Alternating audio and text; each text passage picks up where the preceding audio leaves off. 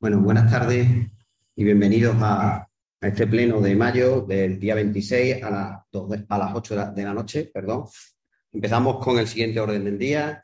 Aprobación si procede. Acta, borrador de la sesión anterior. Portavoz de Izquierda Unida. Sí.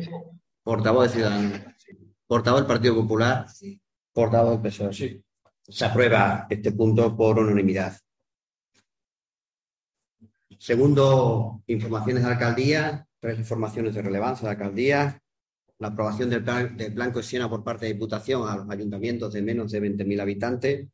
A Montijo le ha correspondido eh, del orden de 549.000 euros que pone, que Diputación, ¿de acuerdo? El resto en cofinanciación, 173.000 euros los ponemos nosotros, que es lo que viene en la resolución. El segundo es el Plan de Colaboración Económica Municipal de Conciliación y Corresponsabilidad, este es el programa Diviértete y el programa Ludoteca, que a Montijo le ha correspondido por transferencia 98.000 euros. Y por último, la aprobación por unanimidad en la mesa de negociación de la estabilización del Ayuntamiento de Montijo con un total de 46 plazas a repartir según la resolución publicada en el BOP eh, hace, creo que ha sido el día de hoy. Bien, esos son los tres puntos de relevancia. Eh, tercer punto de orden del día, solicitud de adhesión a la Central de Contratación del Estado, Ministerio de Hacienda. Paso la palabra al señor secretario.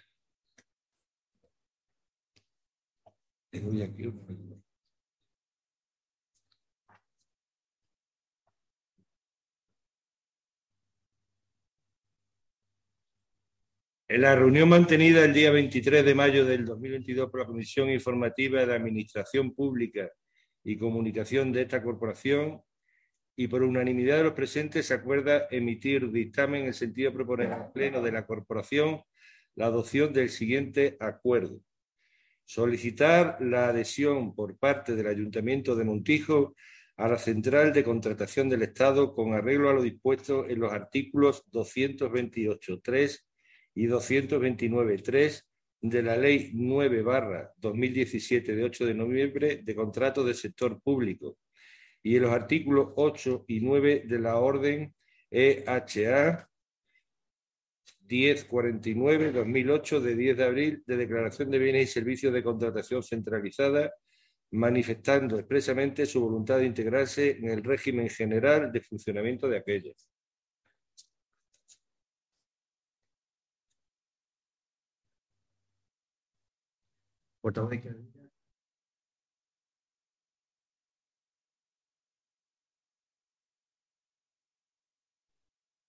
Sí. Portavoz de Ciudadanos. Sí. Portavoz del Partido Popular. Portavoz del PSOE. Sí. Se aprueba este punto por unanimidad. Cuarto, cuarto punto del día, delegación al OAR de la tasa por utilización privativa o aprovechamientos especiales constituidos en el suelo, subsuelo o vuelo del dominio público local a favor de las empresas explotadoras de servicios de suministro de interés general. Paso la palabra al secretario. En la misma reunión que he dicho antes, y en este caso con los cuatro votos favorables de los grupos municipales socialistas y de Ciudadanos, y las dos reservas de votos de los representantes de los grupos municipales populares y de Izquierda Unida, se acuerda emitir dictamen en el sentido de proponer al Pleno de la Corporación que adopte el siguiente acuerdo. Me salto la parte positiva por no alargarlo demasiado. La parte dispositiva dice lo siguiente. El acuerdo sería el siguiente. Primero, delegar en la Diputación de Badajoz al amparo de lo que prevé el artículo 7.1 del texto refundido de la Ley Reguladora de las Haciendas Locales, aprobado por Real Decreto Legislativo 2 2004 del 5 de marzo, para que mediante su organismo autónomo de recaudación y gestión tributaria ejerza por cuenta de esta corporación las funciones de la gestión integral de los tributos y otros ingresos de derecho público que a continuación se relacionan. Tasa por utilización privativa o aprovechamiento especiales constituidos en el suelo, subsuelo o vuelo del dominio público local a favor de empresas explotadoras de servicios de suministro de interés general.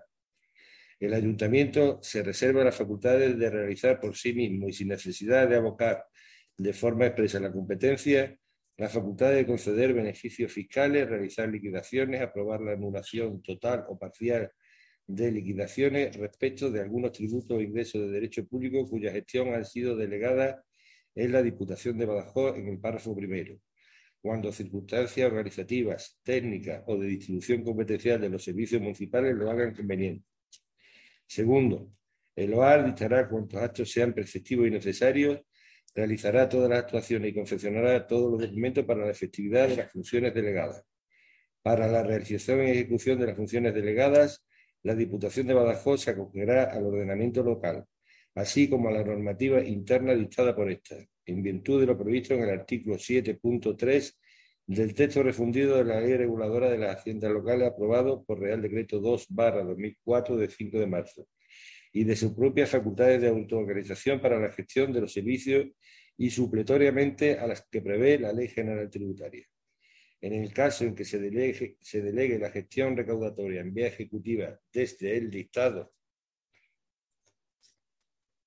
de la providencia de premio, el ayuntamiento deberá remitir con anterioridad a la carga en el sistema recaudatorio del OAR un certificado de actos previos donde deberán acreditarse, además de la prescripción de valores, las notificaciones de las deudas que se hayan realizado, el transcurso del periodo voluntario de pago sin que éste se haya efectuado y la firmeza de la deuda por no haber sido recurrida en tiempo y forma o por haberse resuelto las reclamaciones que se hayan presentado, además de los datos de identificación del expediente y aquellos que se estimen por conveniente acreditados estos requisitos, tales deudas podrán ser cargadas en cualquier época del año. El ayuntamiento, en atención a la facultad originaria que le es propia, podrá emanar instrucciones técnicas de carácter general y recabar en cualquier momento información sobre la gestión en los términos previstos en el artículo 27 y concordantes de la Ley 7-85 de 2 de abril reguladora de las bases del régimen local. La duración o término para el cual se acuerde la presente delegación de funciones será el establecido en el vigente convenio de recaudación entre este ayuntamiento y el organismo autónomo de recaudación de la Diputación de Badajoz. La prestación de los servicios que se deriven de la delegación de funciones que contempla el presente acuerdo comportará el pago de una tasa según la ordenanza fiscal reguladora de la tasa por la prestación de servicios del organismo autónomo de recaudación de la Diputación de Badajoz, publicado en el BOC del 31 de marzo del 2021. Tercero, remitir certificación de presente acuerdo al OAR a los efectos de que por su parte se proceda a la aceptación de la delegación ahora conferida y su ratificación por el Pleno de la Diputación de Badajoz. Una vez aceptada la delegación por parte del OAR, se publicará en el Boletín Oficial de la Provincia de Badajoz y en el Diario Oficial de Extremadura para generar conocimiento, de acuerdo con lo previsto en el artículo 7.2 del texto refundido de la Ley Reguladora de las Haciendas Locales, aprobado por Real Decreto 2-2004 de 5 de marzo y se comunicará a este ayuntamiento. Cuarto, facultar al alcalde para la firma de cuantos documentos sean precisos para la efectividad del presente acuerdo.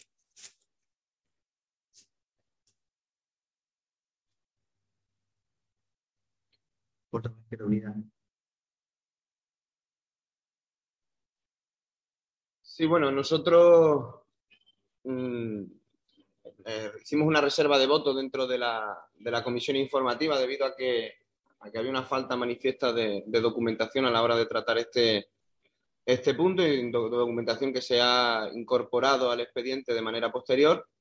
De hecho, nosotros entendemos, y como siempre hemos criticado, que el, Ayuntamiento de Montijo eh, lo que no puede hacer siempre ante cualquier problema es externalizar, tanto ya sea en, empresas privadas como en corporaciones públicas, la práctica totalidad de las competencias que ha ido, de hecho, que ha ido externalizando durante estos estas dos últimas legislaturas, como el Servicio Municipal de Basura. Esto evidentemente es una situación distinta, de hecho nuestro voto no va a ser exactamente el mismo que con la, con la cesión del, de la privatización del servicio de basura. Pero nosotros entendemos que el Ayuntamiento de Montijo, desde hace ya unos años a esta parte, sobre todo desde la creación por parte de la, de la Diputación de, Badajoz del, del, OAR, ha ido cediendo poco a poco la gestión, del, la gestión de, la, diversas competencias de carácter recaudatorio que tiene el Ayuntamiento de Montijo, tanto a nivel de sanciones como esta, esta nueva tasa.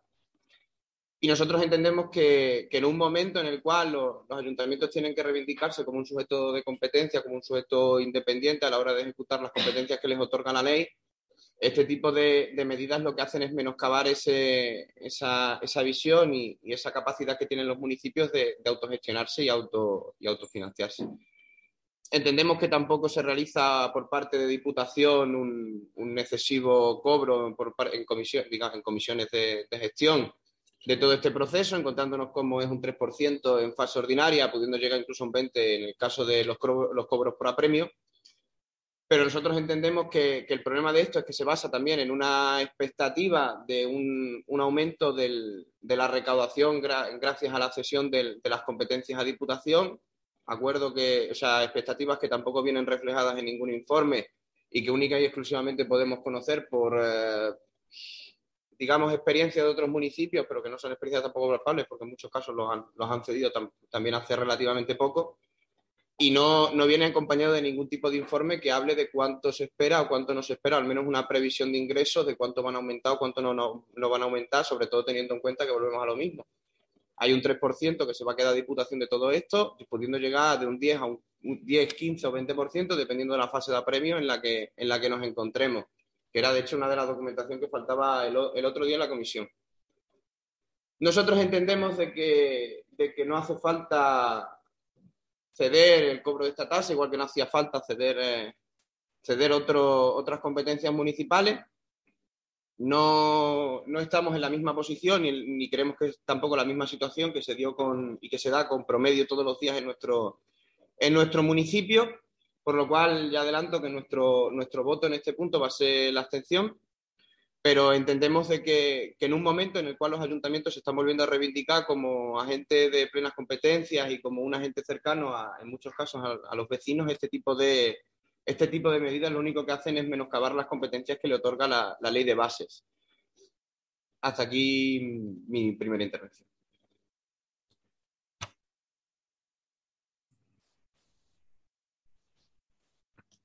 Bueno, pues en la comisión estuvimos hablando que, el ayuntamiento no tenía los medios oportunos para, para poder recaudar la totalidad de este impuesto y la manera más, más fácil de, por así decirlo, para hacerlo, ya que, eh, como ha dicho el compañero de Izquierda Unida, eh, es un 3% lo que se llevaría al OAR en primera instancia. Eh, el OAR tiene capacidad para hacerlo, tiene medios para, para que afloren esas empresas que, ahora mismo al ayuntamiento se le escapan porque son pequeñas, porque vienen puntualmente a, una facturación eh, mínima y, no presentan las cuentas en el ayuntamiento, con, en el OAR, eh, como ya he dicho, tiene los medios para, para llevar las actuaciones para cobrar este impuesto. Eh, nosotros en la comisión dijimos que sí y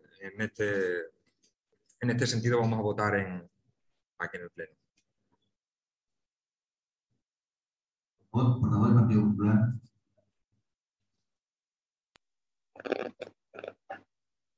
Bueno, pues esta tasa está aprobada según el informe en, un pleno en el, en el, 2011 y lo que se pretende ahora es la, la delegación del cobro de, la misma, ¿no? A Desde nuestro punto de vista, lo único que se consigue con la delegación de este cobro es que nuestro ayuntamiento vaya perdiendo cierta, cierta autonomía. Y todos sabemos que en este ayuntamiento hay un departamento de recaudación con trabajadores cualificados, aptos, para poder hacer este trabajo. Pero bueno, si tenemos en cuenta la explicación del señor interventor en la comisión informativa del lunes, donde nos dijeron que el único objetivo de la delegación era el controlar el pago de, esta tasa y que todo se ha revisado de una manera más exhaustiva y que incluso quedándose el 3% el OAR, el ayuntamiento podría haberse beneficiado, que fue una pregunta que se le hizo, y por ende los montijanos pues eh, apoyaremos, apoyaremos la, delegación de esta, de esta tasa al OAR.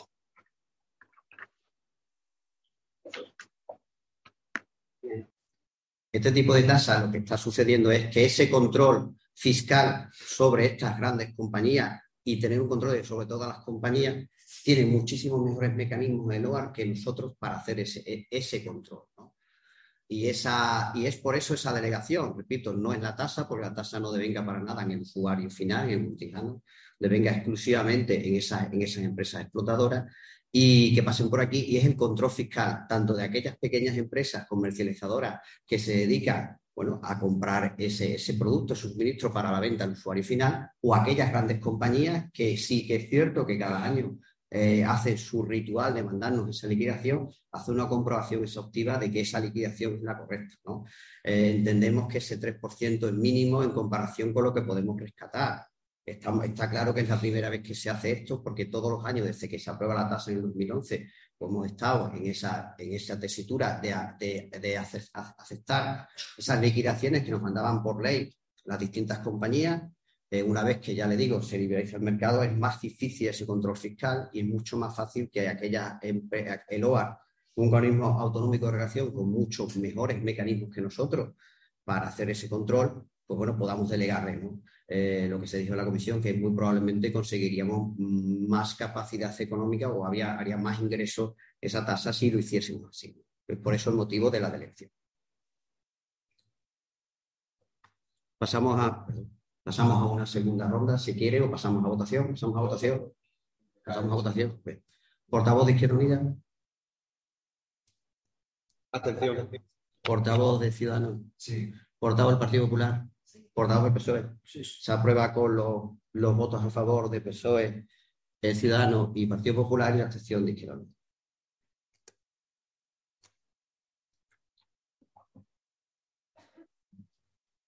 Quinto punto orden del día, expediente de reconocimiento extrajudicial de crédito número 2 barra 2022, número 3 barra 2022. Paso la palabra al secretario.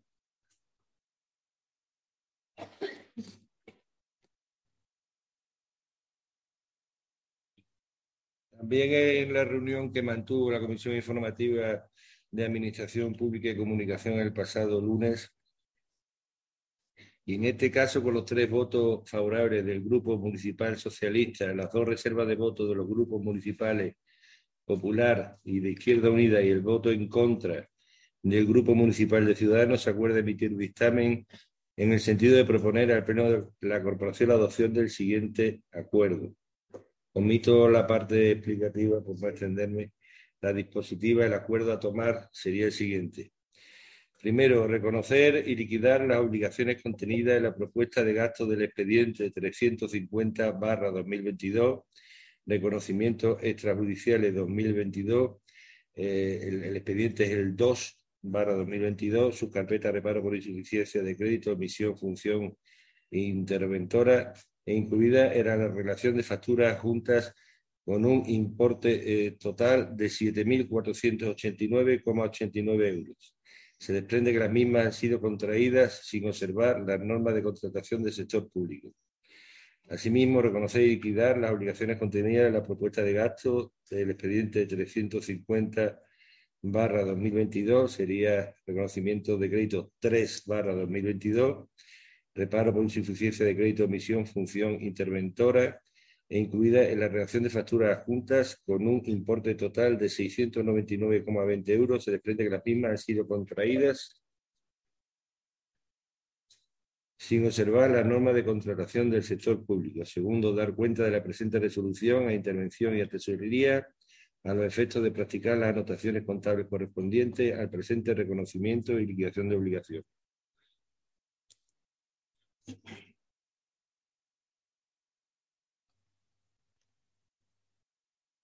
Portavoz Izquierda Unida, espera que voy a quitar yo.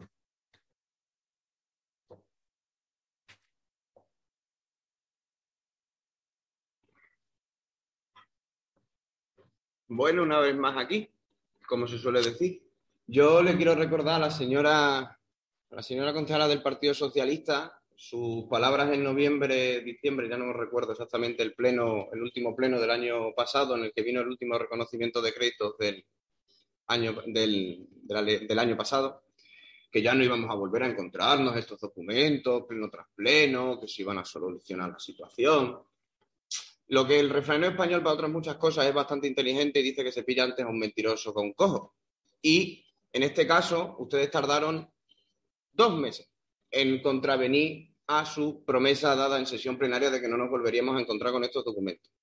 Llevamos ya, este es el tercero o el cuarto de, esta, de este año, vamos por el quinto mes del año y de hecho este habría llegado al pleno anterior si ustedes, después de los más de 50 que han hecho durante sus dos legislaturas, todavía supiesen los documentos y la documentación que por ley se les exige entregar a los concejales y concejalas y a los miembros de este, de este pleno municipal para poder debatirlos. Y de hecho, tenemos que debatirlos este mes porque ustedes a día de hoy siguen omitiendo informes, siguen entregándonos documentación sin los informes preceptivos que impide que se puedan debatir en tiempo y forma. Hoy nos encontramos con más de 13.000 euros de, reparos de intervención y hemos llegado a un punto en este ayuntamiento, a un punto ya que Valle Inclán creo que, que si a día de hoy siguiese escribiendo obras y, este genio de, del surrealismo español estuviese vivo, creo que se adaptaría a cualquiera de sus obras teatrales a nuestro ayuntamiento,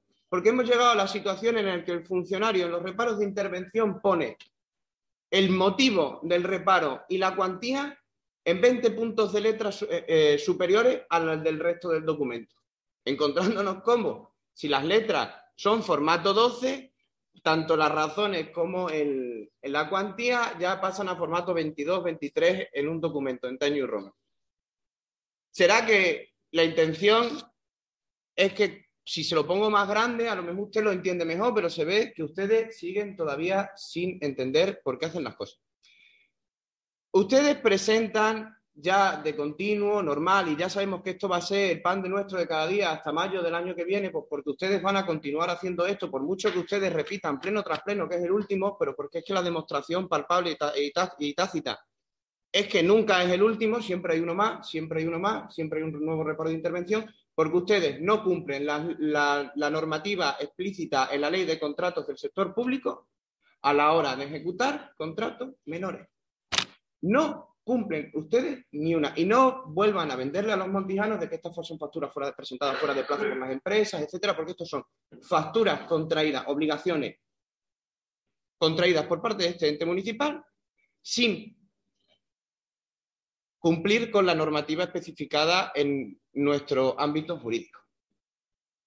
Me dijo usted en la, primera comisión que se debatió este punto, de hecho viene también en, el informe del órgano gestor, que para quien no lo sepa, el informe del órgano gestor es el alcalde que nunca interviene en estas sesiones plenarias cuando se tratan estos puntos, pero que las comisiones interviene, porque será. Em, en su informe de, de órgano gestor aparece que las reparaciones, que el licitar reparaciones de vehículos municipales es una cosa hipercomplicada y que usted se había tirado buscando horas en Internet y no había encontrado nada. Yo, cuando salí de dicha comisión, me resultó bastante extraño, bastante poco plausible su argumentación y tardé cinco minutos de reloj en meterme en la página, en la página de contratación del Estado y encontrar un pliego técnico, no de un ayuntamiento de perdido de Cataluña, Navarra, País Vasco, de comunidades con, derechos económicos distintos. No, no, un pliego técnico del Ayuntamiento de Badajoz, sin irme mucho más lejos. Pliego que es adaptable perfectamente a nuestro municipio, porque si usted lee cómo está organizado, verá que es fácilmente adaptable. Lo único, evidentemente, estaremos hablando de unas cuantías mucho menores, de un número de vehículos mucho menores de los que tiene el Ayuntamiento de Badajoz. Cuando de hecho, menor número de vehículos, menor número de problemas, más sencillez a la hora de, publicitar pliegos. Pliegos que hacen tareas de mantenimiento preventivo y correctivo, es decir, que también reparan los vehículos municipales. Eso que dice el señor alcalde, que no creo que les diga a esta sesión plenaria nada porque no interviene en estos puntos desde hace meses, que son muy difíciles de encontrar, que son muy difíciles de planificar, que es muy difícil conocer los fallos comunes o no comunes que tienen los vehículos municipales y presupuestar una cantidad mediante un concurso público para sus reparaciones. Lo encontramos como igual que esto, está también en la misma situación la ferretería o la electricidad. Entonces, es la energía pública que consume este ayuntamiento. Para lo que se, de hecho, hemos votado dos puntos antes el, acogimiento del mismo a la, a la central de compras del Estado. Hay incluso una factura de 5.000 euros que dice el alcalde por primera vez una factura que no va a admitir a trámite increíble. Se ve que ha descubierto que tiene la posibilidad de declarar nulas de oficio en las facturas que llegan sin procedimiento al ayuntamiento, relativa a Endesa, que dice que nos han cobrado 5.000 euros eh, por cinco días de, de, luz en la caseta municipal antes de la feria. Ustedes lo que tienen es una falta de control absoluto, Ustedes lo que tienen es una falta de respeto absoluta a los vecinos de Montijo, porque ustedes, les vuelvo a repetir, como les repito, pleno tras pleno, porque este es el argumentario que desgraciadamente tengo que repetir aquí como un loro, porque prácticamente todos los meses tenemos que debatir exactamente de lo mismo, y es que ustedes tienen que guardar lo que dice la ley, y que como otros muchos ayuntamientos de este país, porque el ayuntamiento de Montijo no es único en su naturaleza, municipios de entre 20.000 y 10.000 habitantes está lleno nuestro estado, incluso la mayoría de municipios con menos de 20.000 habitantes, menos de 10.000 habitantes, y no tienen estos problemas, no tienen que enfrentarse a reparo de intervención tras reparo de intervención en los que ustedes, ustedes llevan trayendo. Estos reconocimientos extrajudiciales de créditos, han hecho más del medio centenar en su legislatura. Medio centenar. Vamos a una media de casi 10 por año. 10. Hay 12 plenos, hay 11 plenos, eliminando el de, el de agosto. Por lo cual significa que prácticamente todos los plenos debatimos exactamente lo mismo. Usted, señor alcalde, lo que tiene que hacer es no pagar estas facturas. Declarar las nulas de oficio y empezar usted a hacer la contratación menor como marca la ley porque no es su dinero ni el dinero del Partido Socialista lo que se está utilizando aquí. Es dinero público al cual los ciudadanos le han encargado su gestión, no el aprovechamiento. Porque cuando no se respeta lo que dice la ley, entra en duda eso. Yo no sé si ustedes realizan la contratación mal porque no saben, lo cual ya tendría Tela, después de seis años gobernando, siete, ya vamos para los ocho, lo cual tendría tela, pues que ustedes hacen cosas que no hay que hacer con las facturas. Como siempre contratar con las mismas empresas, partir conceptos para pasar por debajo del radar, como han hecho ustedes con la obra de la Avenida Emperatriz Eugenia, donde ustedes han asfaltado por un lado y pintar por otro, cuando la obra, la calle, se finaliza la obra, cuando se restituye al mismo estado que estaba antes del de comienzo de la ejecución. Y usted, a día de hoy, la avenida Emperatriz Eugenia y las calles que usted ha asfaltado en los últimos tiempos siguen sin estar eh, pintadas con el, con el peligro que se supone. Y señor alcalde, haga usted lo mismo que va a hacer con esa factura de 5.000 euros haga lo mismo con el resto. No acepte obligaciones que han contraído de manera ilegal, porque eh, han contraído estas obligaciones de pago de manera ilegal. Ya no es porque les vuelvo a repetir y quiero que sean conscientes todo el mundo de que las facturas que vienen fuera de plazo, a día de hoy, si la factura ha sido legalmente contraída, hay un procedimiento de licitación, un procedimiento de contratación con concurso público, se cumplen toda la normativa relativa a la ley de contratos del sector público, también en los menores de 18.000 euros para los contratos menores, solamente hace falta una firma del alcalde, no un reparo. Por lo cual, señor alcalde, les invito a que por primera vez cumplan su palabra, administren de manera leal el dinero de los montijanos y montijanas diga que no a esta factura, no levante el reparo y dejen de hacer ustedes este tipo de contratos, porque les vuelvo a repetir, están ustedes jugando con el dinero de todas y todos. Hasta aquí mi primera intervención.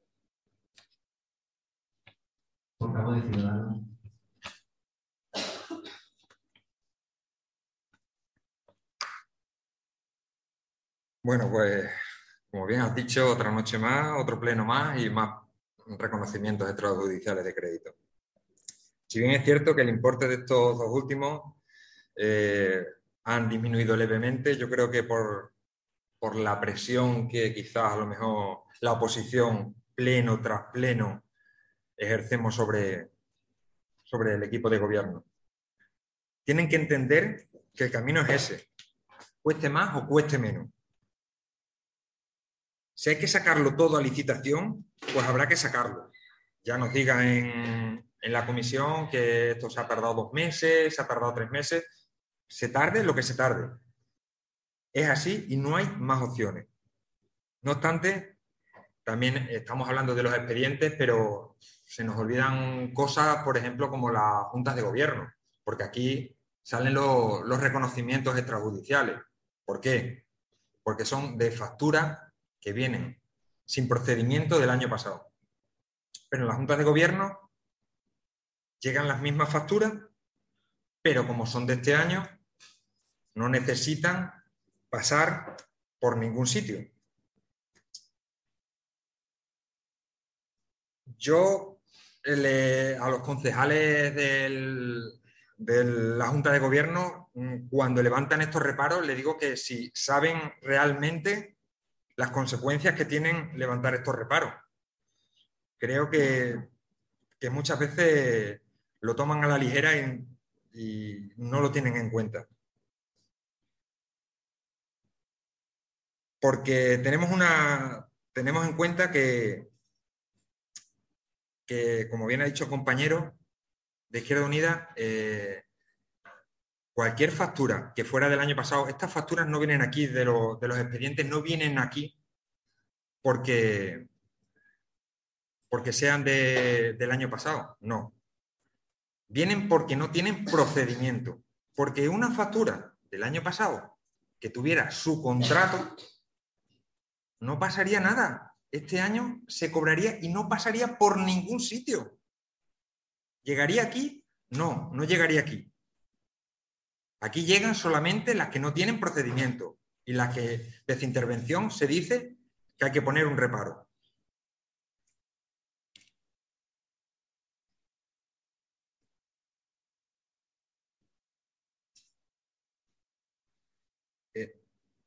no pueden, no pueden hacer, eh, no pueden hacer eh, lo que quieran, porque esto, estas facturas, estas facturas que tenemos aquí, casi todas son repetitivas. Las tenemos de la misma, eh, de los mismos proveedores. estamos, como hemos hablado muchísimas veces, dándole, no dando aparte de la población, la posibilidad de que puedan contratar con el ayuntamiento. ¿Por qué? Porque tenemos a varios, a varios amiguetes, por decirlo, que se le da siempre esta factura. Sácalas, sáquenlas a concurso, sáquenlas a licitación, hagan lo que tengan que hacer. Nosotros les hemos dicho que no estamos de acuerdo con estos reparos ni con estos reconocimientos y nuestro voto va a ser no hoy, mañana y siempre. Y hasta aquí mi, segundo, mi primer turno.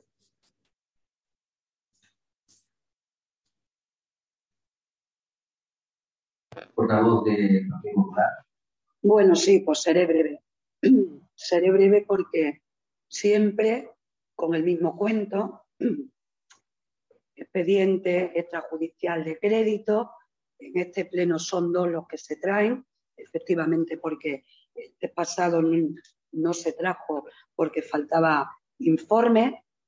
Y lo peor de todo esto es que ustedes normalizan esta situación normalizan esta, situación sin darse cuenta que están en contra de la ley. Pleno tras pleno hay levantamiento de reparos. Y nosotros, pues seguiremos en la misma línea, no apoyando el levantamiento de estos reparos, porque desde nuestro grupo seguiremos considerando y defendiendo que son facturas como bien han dicho mis compañeros, que han sido autorizadas o dispuestas sin haber pasado el trámite de fiscalización e intervención previo correspondiente según la ley. No son facturas como nos intenta vender, que se han registrado, registrado fuera de tiempo, el año siguiente. No, no son así. Por lo tanto, si no cumplen la ley, no cumplen la ley de contratación pública ustedes están haciendo una irregularidad. Se lo hemos avisado todos los grupos de la oposición y ustedes siguen. Y nosotros no vamos a ser partícipes de esta irregularidad y por ello vamos a votar en contra cuando lo hemos hecho siempre en este punto. Hasta aquí mi intervención.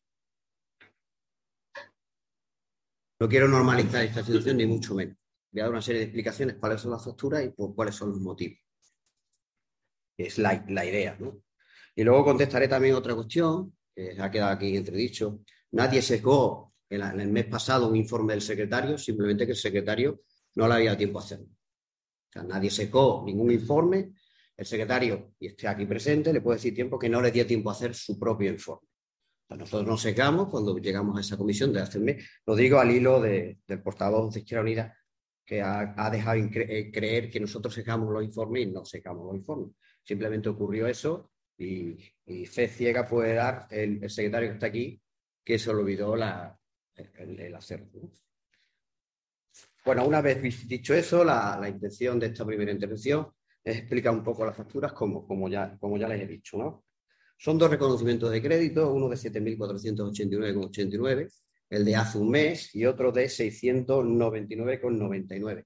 Aproximadamente estamos hablando de, lo que les estoy diciendo, unos 8.000 y pico de euros de, levantamiento de reparo. Voy a irme al primero, al, de, al 2 barra 2 2022 y les quiero explicar.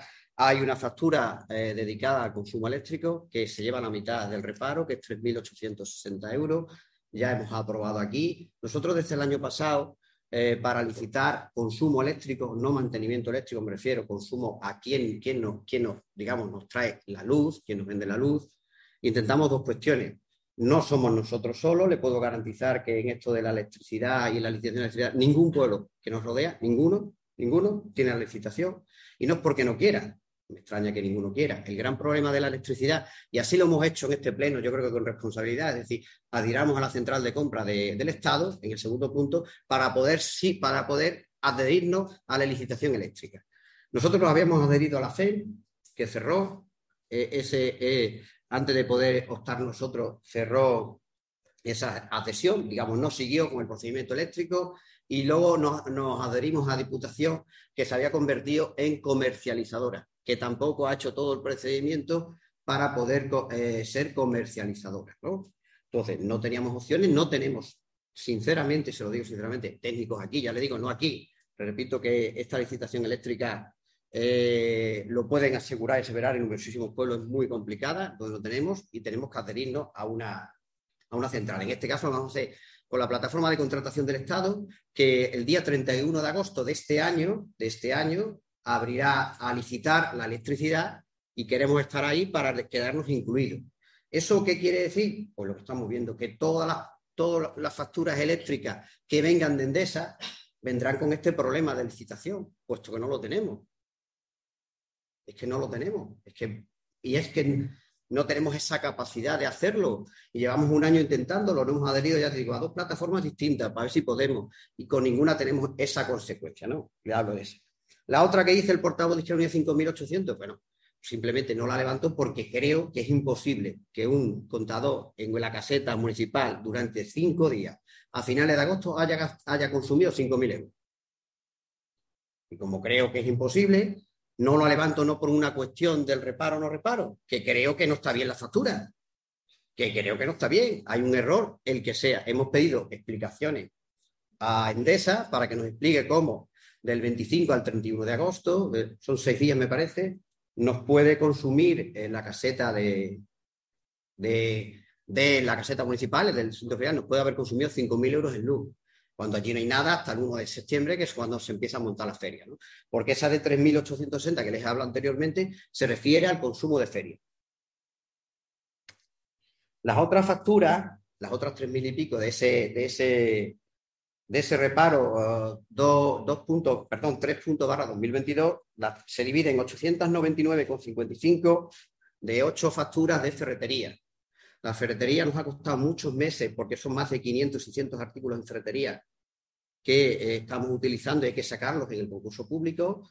Por cierto, decir que los pliegos los hacen los técnicos, técnicos no, Es decir, lo que a mí, yo lo que dije en la comisión es que yo estuve buscando pliegos no lo vi, pero los, pliegos lo hacen los técnicos de contratación de este, de este, ayuntamiento.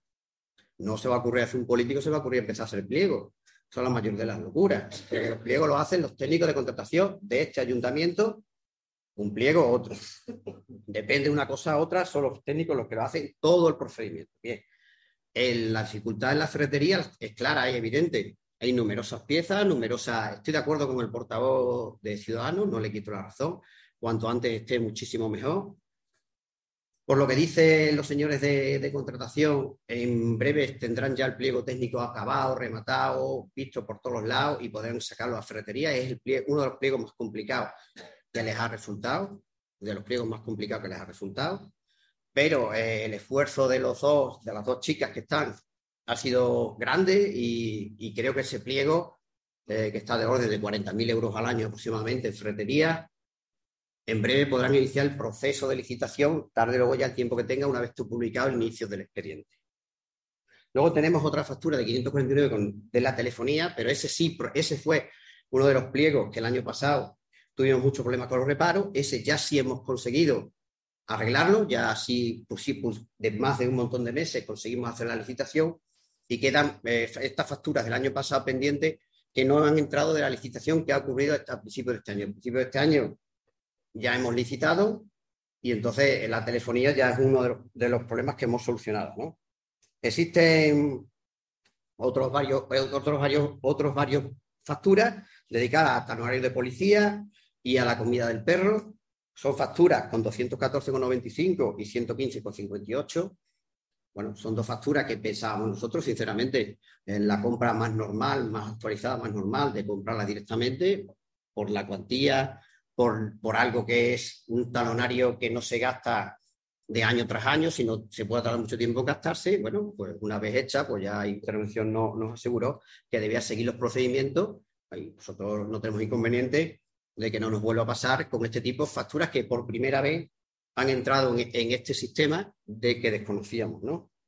Sin embargo, eh, sí vienen en el informe del órgano gestor dos facturas que no estamos de acuerdo con el interventor, que no asumimos, sí el levantamiento, ya en mi segunda intervención diré por qué, si no asumimos eh, lo que dice el interventor, es una opinión, nosotros ponemos la nuestra, que es la compra de un esterilizador, un aparato electrodoméstico valorada, que el esterilizador que tenía, que tenía muchos años, se rompe, hay una necesidad de urgencia y como hay una necesidad de urgencia se compra un aparato electrodoméstico.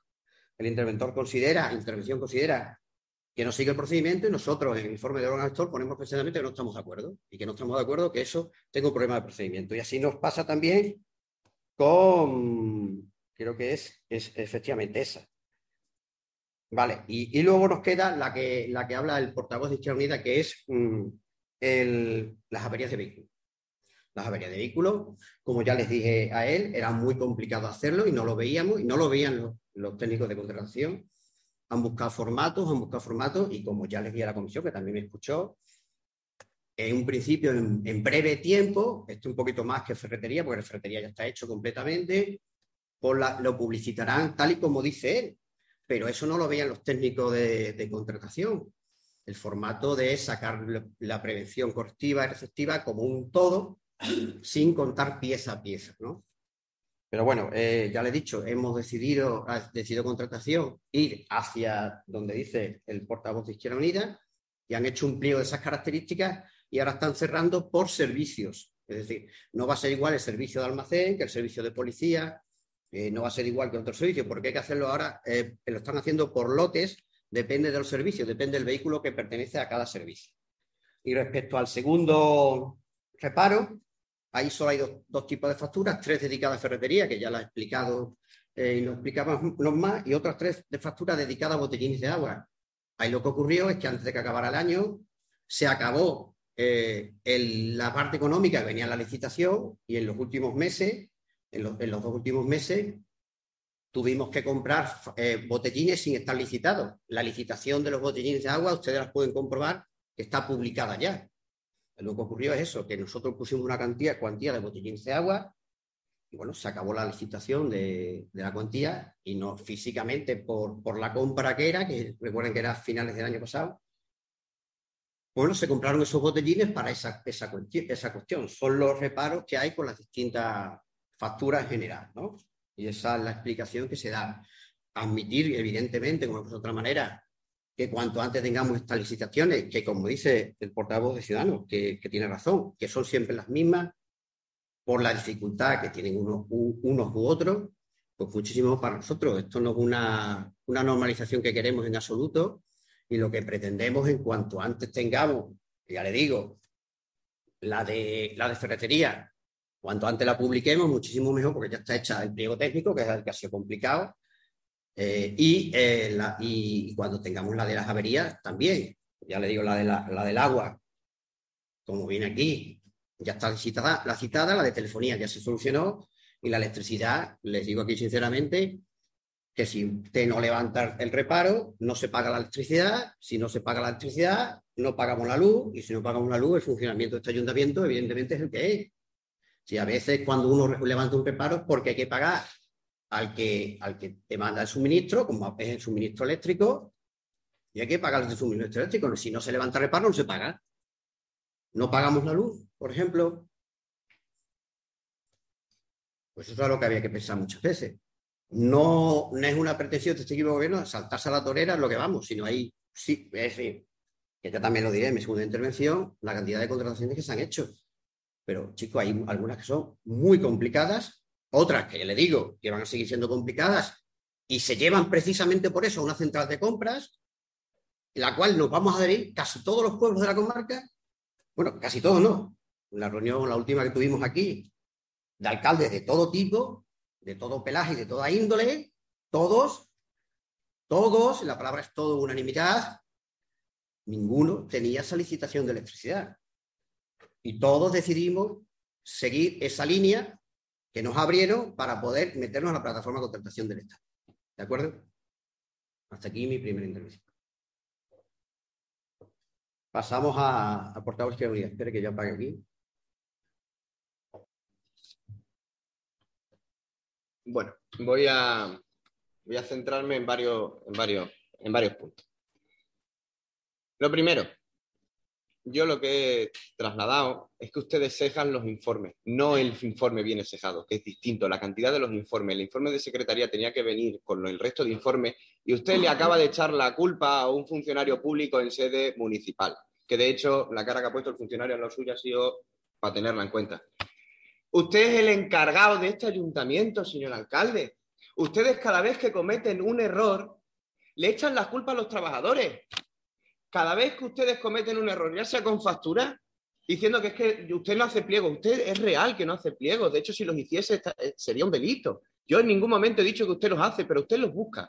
De hecho, si no, una de dos, o usted no buscó ninguno y me mintió en comisión municipal, porque creo que aquí hay varios testigos que pueden acreditar que usted dijo, y hay un acta que lo puede acreditar, que usted dijo en la comisión municipal en su momento, yo es que estaba buscándolo durante mucho tiempo y es que no encontramos la forma de poder hacerlo. Una de dos, o usted miente o miente, porque usted sí los ha buscado y usted evidentemente no redacta los pliegos, los redactan los funcionarios públicos pero ustedes, ustedes pueden perfectamente encontrar pliegos de otros municipios y decir, oye, mira, en este municipio han hecho esto, porque es su trabajo gestionar y coordinar este ayuntamiento. Que felicito que usted vuelva a intervenir en estos puntos después de casi un año sin intervenir, porque ya llegaba y rozaba el, castaño oscuro, que yo creo, de todas maneras, contestando a los compañeros de Ciudadanos, presión de este pleno, puede ser, pero yo lo que creo más bien es pavor a las consecuencias de uno de los tres poderes del Estado. Porque no lo digo yo, ¿eh? que es el argumento que utiliza el alcalde ahora para prácticamente todo, porque dice que es que no puede ir en contra de los porque es que después le caen consecuencias. Después, dependiendo del informe que sí o que no, dependiendo de lo que, de lo que interesa a este equipo de gobierno, levanta los informes o no los levanta. Señor alcalde, la electricidad se licita de manera común en todos los ayuntamientos de este país desde antes del año 78 y con nuestro actual modelo de Estado desde el año 78. Porque si no, Usted traeríamos en pueblo tras pueblo apagados de noche sin ningún tipo de iluminaria pública y hasta donde yo he podido comprobar eso no ocurre. Y no ocurren igual, y de hecho no están todos los alcaldes de este país metidos en procesos judiciales por contratar la luz de manera irregular. Usted ha llegado a la situación de tener que pagar facturas que usted ha hecho sin procedimiento y usted dice con la excusa de que es que nos van a cortar la luz. Primero, no hay ni un solo ayuntamiento de este país que tenga deudas con las eléctricas que le hayan producido cortes. De hecho, ayuntamientos de su partido político se han llegado a negar a pagar la luz con el encarecimiento y el vacío de los pantanos en su momento y el aumento del precio de la luz. El aumento de los beneficios caídos del cielo. Digo, por lo cual, señor alcalde, yo a mí me resulta interesante ciertos argumentarios que ha dado usted hoy, porque encima creo que es importante que los haya dado usted. Porque es increíble que usted diga, yo no levanto, que no quiero que la levante, ¿eh? yo no levanto esta factura de la luz porque es imposible 5.000 y todas las otras facturas que venían en reparos de intervención anteriores que decían que no se ajustaban a precios de mercado y que las facturas eran superiores a precios de mercado. ¿Por qué esas no? Porque esas las levantó. Si la una se pasa, las otras que había también, de hecho por parte de un funcionario público, venía que cedían los precios de mercado, se las levantó. ¿Por qué? Porque la empresa está, evidentemente usted con Endesa tiene poca relación, esta no, no. Señor alcalde, se lo hemos repetido en mil y una veces. Usted dice, no, tal, siempre da una nueva excusa, peregrina, dice, bueno, es que son muy complicados, es que tal. Señor alcalde, lleva usted teniendo las mismas complicaciones durante ocho años de legislatura, durante casi, hoy estamos 26 de mayo. Hace literalmente, hoy es prácticamente es aniversario de las últimas elecciones municipales, por lo cual ya han cumplido siete años de legislatura desde las últimas municipales. Siete. Y en siete años traen ustedes siempre los mismos problemas. O una de dos, ustedes son las únicas personas que tropiezan mil veces con la misma piedra al final la van a acabar rompiendo de tanto tropezarse, ustedes lo hacen a sabiendas. Y yo, como no considero de que ustedes sean tan sumamente incapaces de tropezarse siempre con la misma piedra, yo creo que es otro serie de motivos. Porque aquí hemos visto cómo ha habido factura tras factura de empresas amigas, siempre prácticamente por los mismos conceptos, y reparos de intervención tras reparos de intervención por los mismos problemas. Hoy se puede licitar lo de ferretería. Hace tres años usted decía que lo de ferretería era imposible de licitar y que para no favorecer a, a determinadas empresas ustedes lo seguían haciendo mediante reparos de intervenciones, que es un, usted un argumento que he utilizado. Pero ahora, como le hemos visto las orejas al gato, ya no. Mira, señor alcalde, yo no sé si mm, usted seguirá mucho más tiempo sentado aquí. No creo, de hecho, personalmente. De hecho, dentro de 15 días veremos. Pero les digo, ustedes, y como también así ha dejado claro el compañero de Ciudadanos, y quiero que ustedes lo tengan consciente, son ustedes todos responsables de que aquí día de hoy haya más de medio centenar de reparos de intervención. Usted, porque es quien firma, y sus compañeros, porque es quienes les aplauden mientras firman. Y volvemos a lo mismo ahí, reparo tras reparo. Aprende usted lo que son los procedimientos de oficio, ejecútelo y cumpla con la ley, que es lo que se le exige. Si no, seguirá usted viéndole las orejas al gato cada dos por tres. Hasta aquí mi segunda intervención.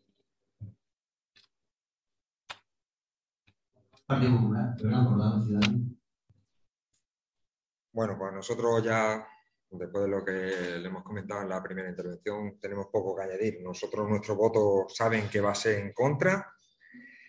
Eh, en contra de, que se sigan sin hacer licitaciones y en contra que se sigan levantando los reparos, tanto en las juntas de gobierno como en este plenario, plenario sin tener en cuenta las consecuencias que pueden tener todas las personas que lo levantan. Ya hasta aquí mi segundo turno.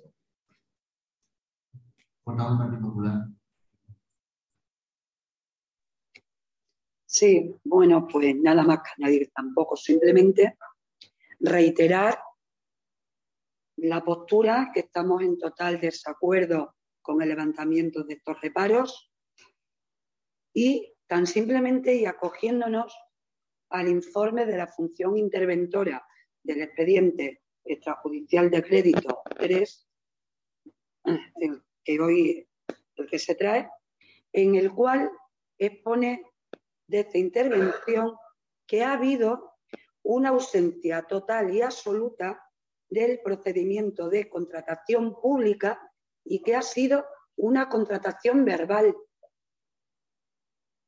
Así que lo pone en el informe.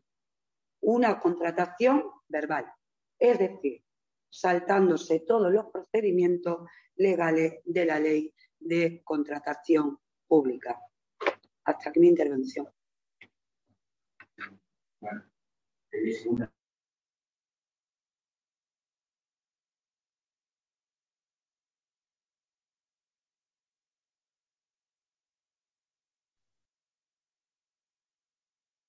En, esta segunda intervención mía, bueno, simplemente decir, voy a explicar un poco por qué, ya les he dicho por qué se levantan los reparos y luego atenderé a unas cuestiones que ustedes han dicho para, contextualizarlas, ¿no? En primer lugar, nosotros levantamos los reparos porque es evidente, si no se levanta reparo, hay lo que es un concepto que es un enriquecimiento injusto de las administraciones. Porque si no se levanta un reparo, se produce, no lo digo yo, lo dicen también los, los informes de intervención, un enriquecimiento injusto de las administraciones, puesto que son servicios que ya han hecho que se deben pagar. Por lo tanto, la, la, cuestión de levantar el reparo siempre que la factura está acorde al servicio realizado. Si no está acorde, como pasa la factura de 5.000, que no está acorde al servicio realizado, no podremos levantarla. Se hace para evitar ese enriquecimiento injusto de la administración. En cuanto a, la, contratación, como ya se dice en los informes de órganos gestores, absolutamente en todo, nosotros empezamos eh, eh, con la contratación eh, con, en este nuevo sistema cuando entró el nuevo técnico de contratación, allá hace tres años, ¿vale? en el año 2020 se hicieron 30 contratos licitaciones, en el año 2021, el año pasado, se hicieron 78 licitaciones y este año estamos ya en 30 licitaciones y 7, 8 en cartera, en puertas para sacarlas, ¿no? Prevemos que este año nos pasaremos de las 100, de las 100 a 120 licitaciones, es decir, vamos a ir hacia arriba haciendo, haciendo licitaciones de estos los que podamos de esto y todos aquellos nuevos sistemas o nuevos formatos que puedan salir o nuevas adjudicaciones. Entonces, eso es lo que vamos a intentar. Ya he explicado toda la factura. Dos cuestiones. Eh, no sé a lo que se refiere eh, lo de contratación verbal. Supongo que sacar esa frase del, del, informe, lo mismo está en contexto y no lo sé. Por lo tanto, no le puedo contestar contratación verbal. Sí le garantizo que cuando se hace esto, sí mantenemos todos los todos los parámetros que nos dice la, fase presupuestaria. Pedimos los presupuestos oportunos, cuando procede por encima de mil euros, pedimos tres presupuestos, eso lo hacemos siempre, siempre lo hacemos, porque eso, es lo que nos obliga a la ley presupuestaria, cuando aprobamos los presupuestos y vienen unas normas y esas normas son muy claras, pero esas siempre las cumplimos. Lo que no cumplimos, porque es muy dificultoso, es la ley de contratación del Estado en ese aspecto, en la dificultad de ciertos productos. Pero por eso digo, creo que la, frase contratación verbal puede ser que esté puesto en un contexto que desconozco, que desconozco. Por lo tanto, no, quiero entrar en, esa dinámica. Pero sí le digo que la fase de contratación de cualquiera no es vamos por aquí. Cuando es por encima de mil, de mil euros, se piden los tres presupuestos, se agrapa los tres presupuestos a la, propuesta de gasto que eso sí se puede ver perfectamente constantemente, ¿no? En todo caso, eso no nos egrime de intentar por todos los medios, cuanto más contratos, más licitaciones podamos sacar, muchísimo mejor, tanto de cuestiones nuevas que nos puedan venir, como de aquellas cuestiones reiterativas que son muy complicadas para hacer, pero repito, por lo menos dos de ellas que nos coste, que es la, avería y la, sobre todo la ferretería, que ya está en el proceso final de poder empezar la publicación, pues vamos a poder evitarlas ya en breve plazo de, tiempo. Vale, vamos pues a pasar a votación. Portavoz de Izquierda Unidad,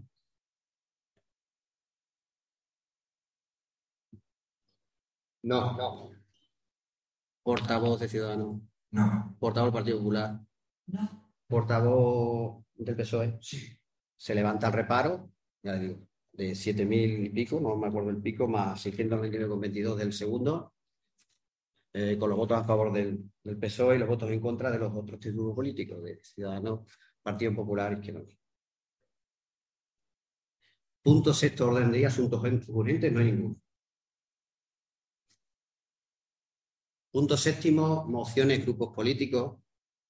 Hay una moción presentada por Izquierda Unida. ¿La va a leer? Me parece que sí, ¿no? Espere que cierre yo.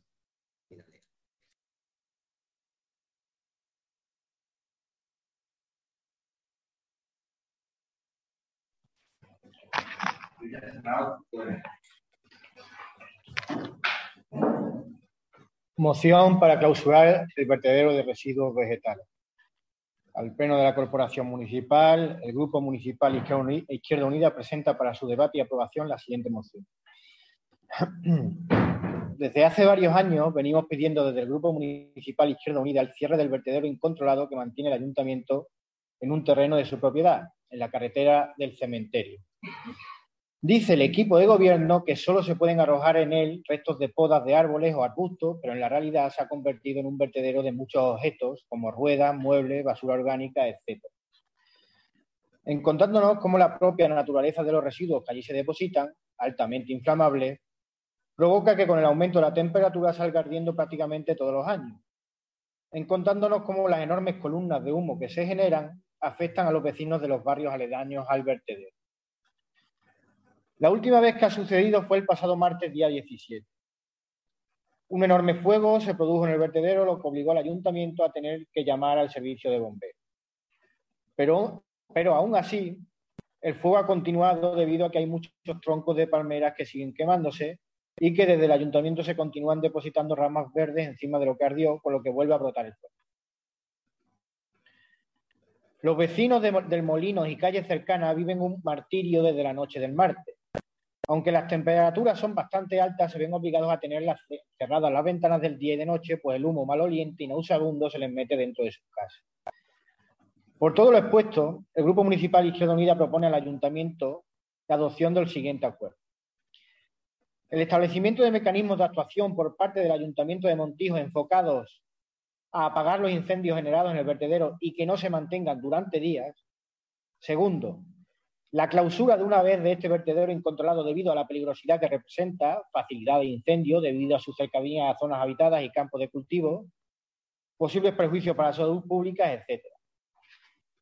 Y por último, habilitar un punto de recogida de residuos vegetales para suplir el cierre del vertedero en el punto limpio.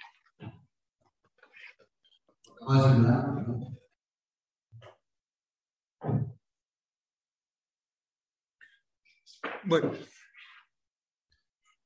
en realidad es cierto lo que, lo que se argumenta en la moción y es cierto que, es verdad que creemos que desde el ayuntamiento tenemos que hacer algo sí o sí para que este problema que surge año tras año, darle una solución.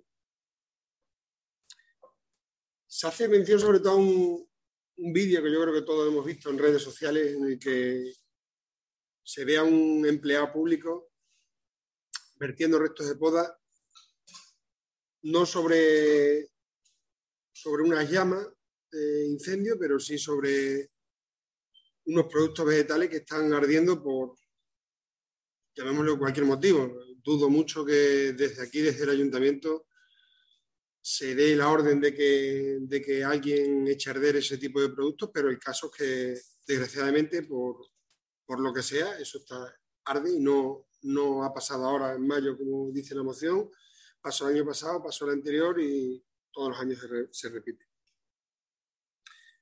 Desde, nuestro punto de vista hay tres, hay tres soluciones. Una la ponen ellos aquí hoy encima de la mesa, que, que es habilitar una... Tenemos un punto limpio, es aprovechar ese punto limpio, poner una zona para restos vegetales y, nada, eso es una zona que está controlada, está controlada por un empleado público, con lo cual verde y en botella.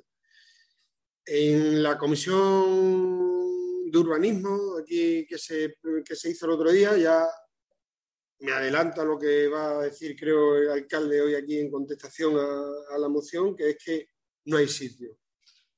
Desconozco si es verdad que hay sitio o no hay sitio, porque se habló de dos contenedores de uno por uno, con lo cual, claro, si comparamos dos contenedores de uno por uno con 800 metros o 2.000 metros que habrá allí, no sé cuánto habrá, pues evidentemente no tiene sentido. No sé si, se le podrá dar alguna otra forma. Ahora imagino que en su turno de intervención lo dirá. Otra posible solución es vallar el actual terreno, ponerle un cerramiento, una valla de simple torsión, ponerle una puerta, una puerta que sea accesible para que cualquiera que quiera depositar allí restos de restos de residuos pueda entrar a, a dejarlo y algo tan fácil como instalar una o dos cámaras de seguridad en la que por lo menos podamos ver y comprobar qué origina ese incendio. No creo que sea tan difícil esta opción que ponemos nosotros encima de la mesa. Y la tercera de las opciones es muy fácil, es buscar una zona que esté algo más alejada de la población y repetir lo que hemos dicho en esta segunda opción, es decir, vallarla, ponerle su cerramiento, instalarle cualquier tipo de cámara. Es decir, que las tres opciones las tienes aquí encima de la mesa. El servicio es indispensable y fundamental para los montijanos porque lo aprovecha mucha gente. Es verdad que hay otra mucha gente que lo aprovecha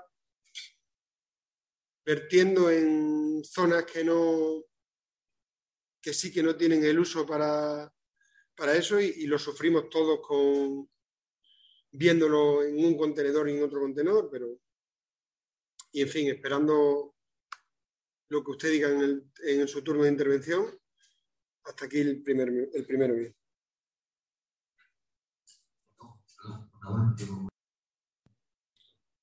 Bueno, pues hoy aquí en esta sesión plenaria hemos hablado de que hay temas que son cíclicos y pues hoy aquí Izquierda Unida nos presenta un tema que año tras año y me temo que dentro de unos meses volverá a surgir el problema porque volverá a salir ardiendo el vertedero municipal. Igual que vienen los rebates de intervención, viene el tema del vertedero, aprovecho para irles indicando el tema de la piscina municipal, que ya estamos previos, para que luego no surjan los problemas que normalmente surgen todos los años y que mucho me temo y ojalá me equivoque, van a surgir dentro de unos meses. Y bueno, consideramos desde nuestro grupo que la moción es clara. Es cierto que, como bien ha dicho el compañero de Ciudadanos, se trató un poco por encima en la comisión. También es cierto que a la hora de proponer soluciones se deben de conocer bien la realidad de cada una de ellas y a lo mejor el llevarlos al punto limpio puede ser una solución. Yo, desde nuestro grupo no estamos en contra, pero también consideramos que a lo mejor es insuficiente por las características que nos han dicho de la recogida y puesto que tenemos esa zona ahí, se tendría que buscar una solución. La solución puede ser poner dos cámaras de seguridad.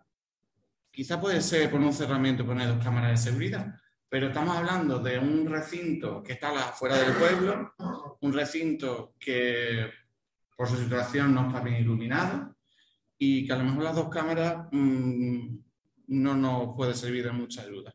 Entonces, yo creo que nosotros vamos a votar a favor de la moción porque estamos totalmente en contra, uy, a favor que diga, pero que mmm, consideramos que este tema se tenía que tratar en una comisión informativa y buscar una solución, porque es que año tras año, y sobre todo, como bien indica en la moción, los vecinos de, del molino, de las calles colindantes, pues son los verdaderamente afectados de ello, porque la verdad es que es muy desagradable. Entonces, nosotros vamos a votar a favor, pero consideramos que si no se puede dar ese punto, usted ahora explicará los motivos, como usted nos lo explicó en la comisión, se tiene que buscar otra solución, pero es que llevamos años tras años, tras años, tras años, meses, sobre todo en verano, que se produce esta problemática y que yo creo que ya es hora de que le demos solución, más bien ustedes. Hasta aquí mi primera intervención.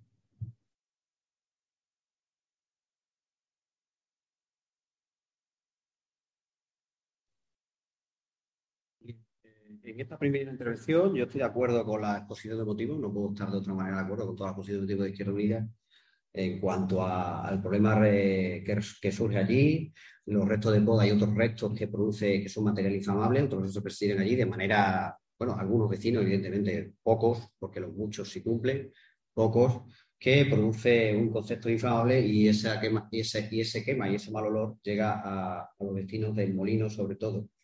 Y se producen ciertos incendios, no todos los años, bien ha sido, pero sí ha sido muy reiterativo en los últimos años. ¿no? Eso tampoco hay que dudarlo, puesto que sale en redes y sale en todos los sitios. ¿no? Partiendo de la base que el problema inicial, estoy totalmente de acuerdo con los, con los compañeros de Izquierda Unida, y es así, tenemos que buscar una solución.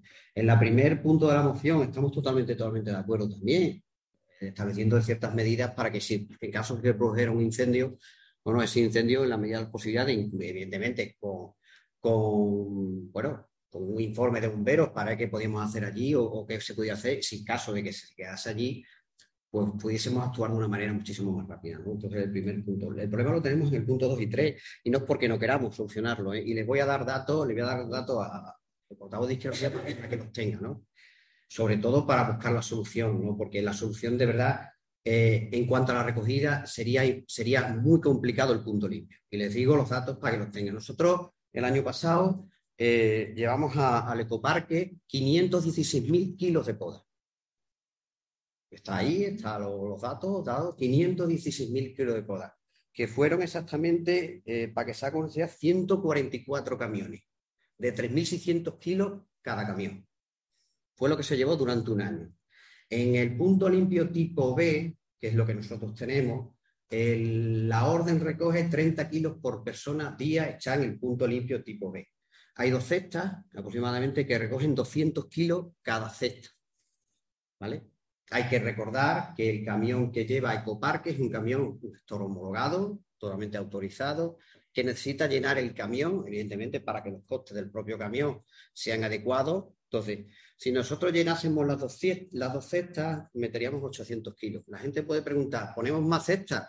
Para recoger nosotros las podas de un solo mes en el punto limpio necesitaríamos poner 107 cestas, cosa que es verdaderamente improbable. Entonces, la otra solución factible, vamos a partir de una base, yo creo que es la primera solución sobre la parte de, donde está el punto limpio o donde estuviera este vertedero de, poda.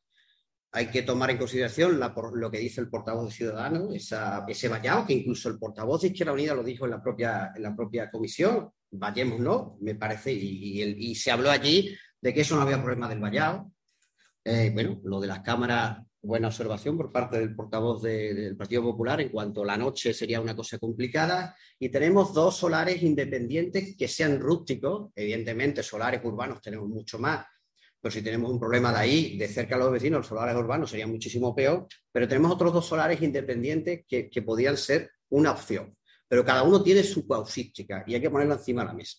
Nosotros tenemos tres solares cercanos al pueblo, porque ya sabemos que los vecinos van ahí a verter la poda, con lo cual cuanto más largo pongamos el vertedero, más dificultad tendrá el vecino a llevarlo, porque repito, cabe lo que cabe en el punto limpio, no cabe más.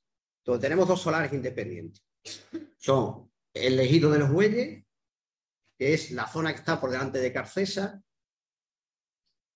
Aproximadamente ahí hay una, me parece que estoy, no, si no estoy jugando, ahora más de cuatro. El, el, solar que tenemos ahora tiene 1.500 metros cuadrados, ¿vale? Eh, tendrá unas cuatro hectáreas aproximadamente el ejido de los bueyes, lo que nos corresponde a nosotros. Luego hay una zona que es privada, que es la última parte del ejido de los bueyes, y luego ya viene Carcés, ¿vale? Y el otro que nosotros tenemos es el solar que está en la carretera de Mayor, que tiene 1.200 y pico metros cuadrados. Es este que está delante de una fábrica abandonada que hay. Esos son los tres solares que nosotros tenemos de tipo rústico en la cercanía posible eh, a la ciudadanía. Son los tres solares. Eh, entonces hay que tomar la decisión de cuál es la línea que podemos seguir todos para evitar lo que dice Izquierda Una, que tiene razón, pero entender que el punto limpio es muy complicado por la cantidad de poda que se echa, no es otra cuestión. Estamos hablando, le repito, que no es una, eh, se puede corroborar, que no estoy haciendo una exageración absolutamente nada. ¿eh? 516.000 kilos llevamos el año pasado al ecoparque, en el año 2021. 516.000 kilos. Le estoy diciendo, 144 camiones fueron a Ecoparque durante el año. Aproximadamente cada mes iban unos 12 camiones. Cada mes. Lo que les digo con esto, que por mucho que quieras moverte en el punto limpio, el espacio físico del punto limpio tipo B es el espacio físico que tiene. No es más ni menos. No es más ni menos.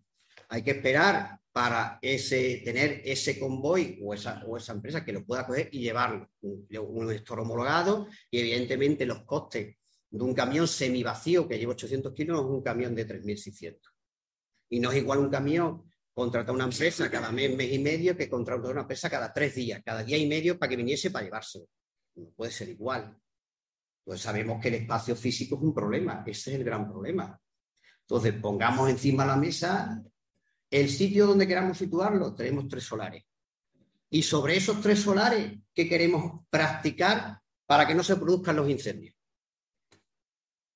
Un poco es la idea. Es decir, pues bueno, si este, si este pleno considera que hay que quitarlo de ahí y llevarlo a otro de los otros dos solares, ningún problema, ningún problema, ningún problema. Y sobre el solar donde lo llevemos, apliquemos una serie de normas, apliquémosla. Pero aprobar en el pleno eso del punto limpio no va a dar resultado por la cantidad. Va a haber un momento en que va a haber una sobresaturación real. Entonces, de los tres solares podemos elegir el que queramos. Pero el vertedero de poda creo que es innecesario y visto la cantidad de, material que se echa, creo que es necesario tenerlo. Creo que porque sabemos que la poda ya no se puede tirar en los contenedores como se hacía antes, una serie de, hace una serie de años. Y hay que separarlo. Por tanto, si hay que separarlo, ya no puede otro tipo de contenedor.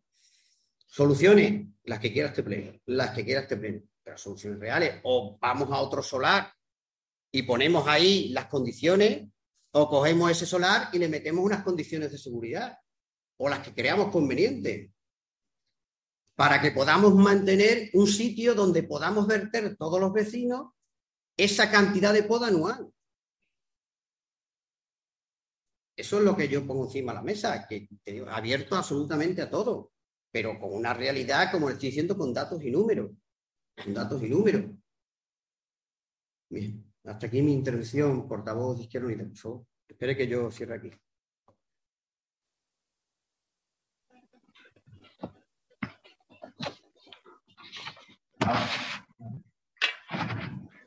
Sí, vamos a ver.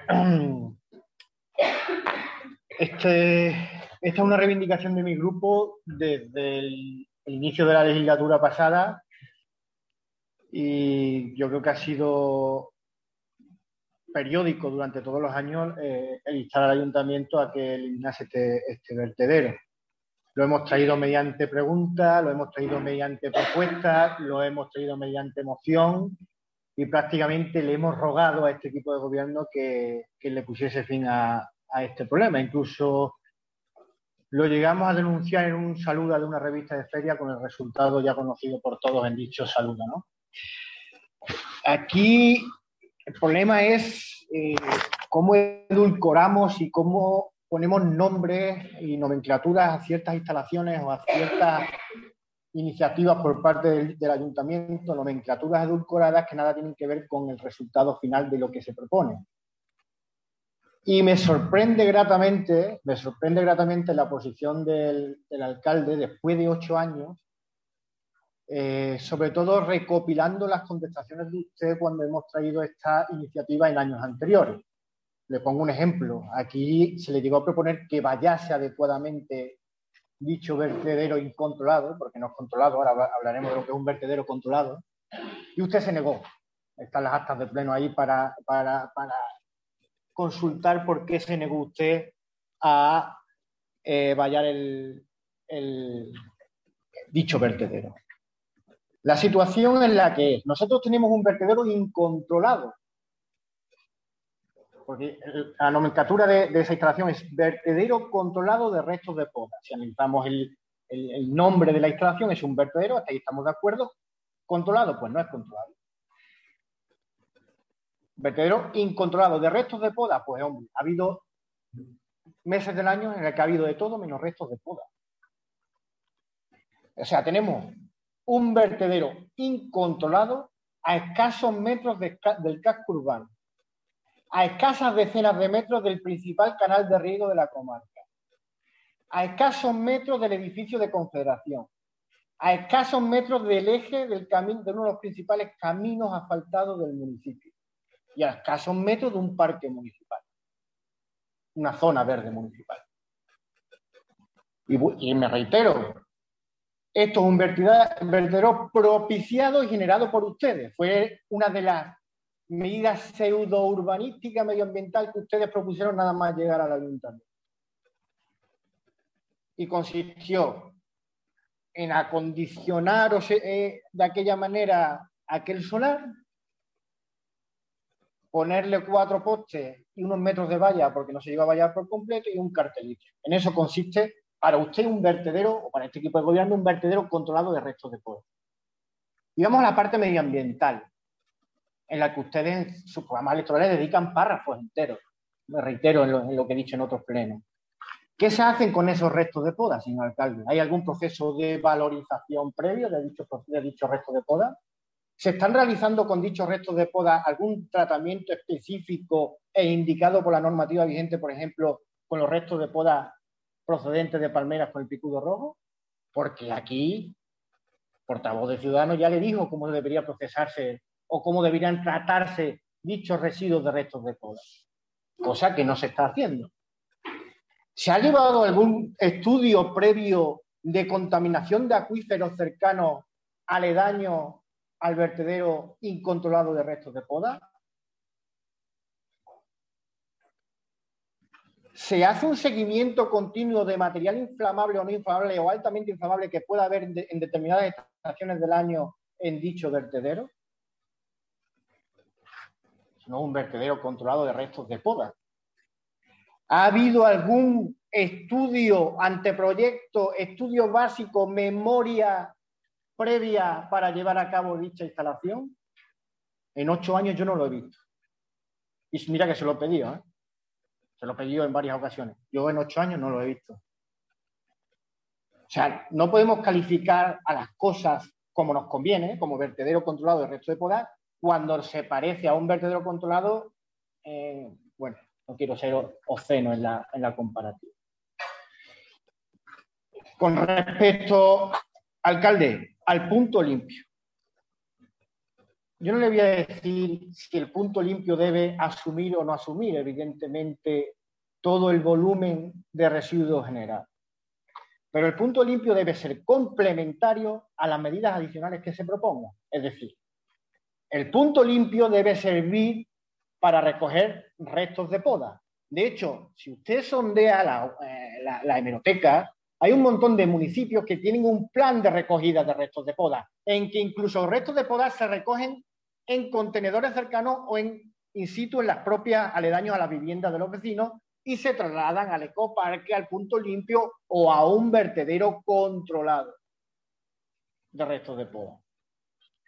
Lo cierto es que esto es un problema generado hace ocho años y que no se le ha dado solución, ni siquiera se ha pretendido darle unos mínimos exigibles a dicha, o dotarle de unos mínimos exigibles a dicha infraestructura. Controlar, muy bien, vigilancia, vaya, lo que ustedes quieran. ¿Y la parte medioambiental? La parte de control, perfecto. Sanciones, lo que ustedes quieran. ¿Y la parte medioambiental que le corresponde al ayuntamiento? valorización de residuos, tratamiento posterior y previo, estudio de contaminación de acuíferos, cercanías a cultivos aledaños, olores, insectos, ratas, cucarachas, suciedad, contaminación de caminos, contaminación de cunetas de caminos, cercanía al canal de riego. La parte medioambiental, ¿dónde la dejamos? Pues llevamos ocho años así. Y es que hemos entrado en una dinámica, porque yo a mí me gustaría, cuando empiece usted su segundo turno de intervención, señor alcalde, me gustaría que usted me dijera si en el aspecto urbanístico medioambiental este pueblo ha mejorado algo en ocho años. Yo querría que usted me dijese cuál es su valoración de la situación actual del pueblo en ambas materias.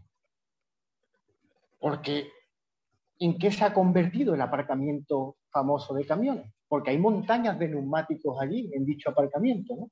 Hay montañas de tierra, montañas de hojas y plantas secas. ¿Para qué se está utilizando el aparcamiento de camiones? Eso también es un vertedero incontrolado, controlado o pseudo controlado o parcialmente controlado. El problema es que no hay un plan concreto ni iniciativa política para dar una solución a este tema porque no estamos mejor que hace ocho años cuando entraron ustedes. Porque no sabemos qué hacer con el pueblo desde el punto de vista urbanístico y desde el punto de vista ambiental. Claro, tenemos nuestro carril bici, que todos sabemos cómo se termina el carril bici, nuestra obra de la plaza, el aparcamiento de camiones, tenemos el, merendero de la cabeza en el estado, que todos sabemos cómo está, el merendero de la cabeza, ¿verdad? Y los otros vertederos que tenemos proliferando por los caminos y que ninguno se ha eliminado por completo. Y ya digo, era uno de los principales motivos o uno de los principales intereses en su programa electoral al que ustedes le han dedicado párrafos enteros. Párrafos enteros. Recoge el guante, alcalde, recoge el guante de lo que usted ha dicho respecto a darle solución. Esto es como hemos quedado en otras ocasiones. Consensuemos la ubicación del nuevo vertedero. Consensuemos los medios para controlar y que sea un vertedero controlado. Pero sobre todo consensuemos materia medioambiental porque tenemos un pueblo que está alcanzando límites bochornosos y preocupantes de suciedad y de basura y de otro tipo de materiales esparcidos por, nuestro municipio. Por lo tanto, comisión informativa pertinente, se pone encima de la mesa aquellos bienes eh, inmuebles que sean susceptibles de ser utilizados como complemento al punto limpio en lo que respecta a la recogida de restos de poda y se hace un estudio como debe ser, porque habrá que acogerse a un marco técnico normativo adecuado, ¿no? entiendo yo, alcalde, para hacer un vertedero controlado, porque le pregunto, ¿qué entienden ustedes por un vertedero controlado entonces? Me gustaría que me respondiese a esa pregunta que le he hecho, alcalde, de qué valoración tiene usted de la situación en la que se encuentra el pueblo, tanto desde el punto de vista medioambiental como desde el punto de vista urbanístico, después de casi ocho años de gestión de usted. Muchas gracias.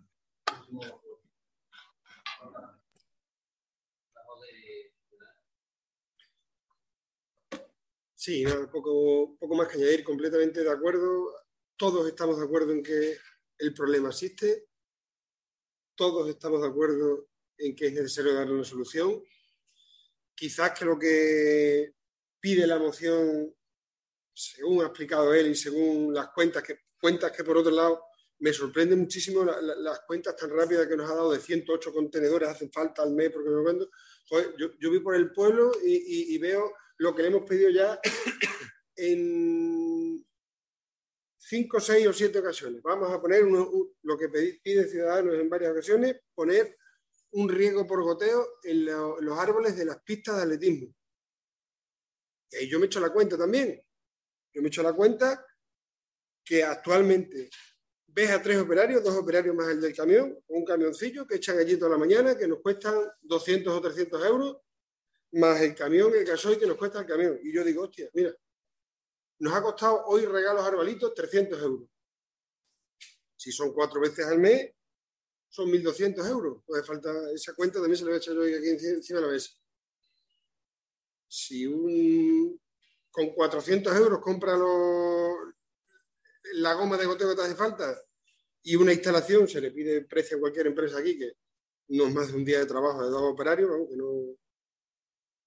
Es decir, que lo que nos gastamos en, en regar los arbolitos esos durante un mes, que al final se secan porque no se va, lo podemos hacer una instalación, eh, por el mismo importe podemos hacer una instalación que lo tenemos siempre regando, solamente dándole al grifito y apagándolo. No le quiero echar la cuenta de lo que llevo viendo durante cinco semanas de hacer las plataformas carteleras para, para el autobús. Que el autobús está allí muerto a risa, las plataformas están haciéndose, unas están rotas ya, y la forma de ejecutar las plataformas me gustaría saber para qué tenemos un servicio urbanístico aquí en Montijo, porque, porque tenemos técnicos de sobra y suficiente para que revisen ese tipo de obras. No hace falta ir a Cáceres cinco años a estudiar arquitectura para, para ver lo que se está haciendo en cartelera tras cartelera y lo que nos está costando. Eso nadie se echa la cuenta, que esa cuenta también me, me gustaría que se echase. Poco más, si es que esto es necesario. Esto no sé si la moción tiene algún tipo de fundamento o no, porque al final, como esto es la mayoría absolutísima, dependemos de que, de que el PSOE diga sí o diga no. Si es sí, perfecto. Si es no, por lo menos que, se, que hoy se comprometa aquí a crear una comisión para intentar darle una solución a un problema que ya hemos argumentado todo y usted mismo que tenemos en, en Montijo. Y poco más, hasta aquí mi segunda intervención. Bueno, pues seguimos la dinámica que la primera intervención. Es un problema que es existente, que como bien ha dicho el compañero venir hemos reiterado aquí, ya lleva ocurriéndose durante muchos años. Es un servicio que es necesario y tal problemática que tiene se tiene que dar una solución. Eh, no sabemos si la solución sea el punto limpio. Mm, cambiarlo de sitio.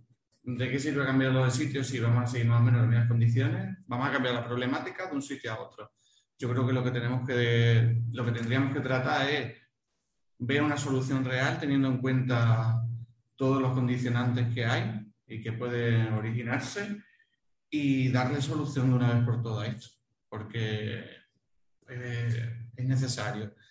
Y como bien ha dicho el compañero de Ciudadanos, que todo depende de lo que ustedes voten hoy, pero por lo menos que se comprometan a darle solución después de ocho años a esta problemática y hacerle mucho más accesible a, a nuestros vecinos este servicio que, que es necesario. Hasta aquí mi segunda intervención.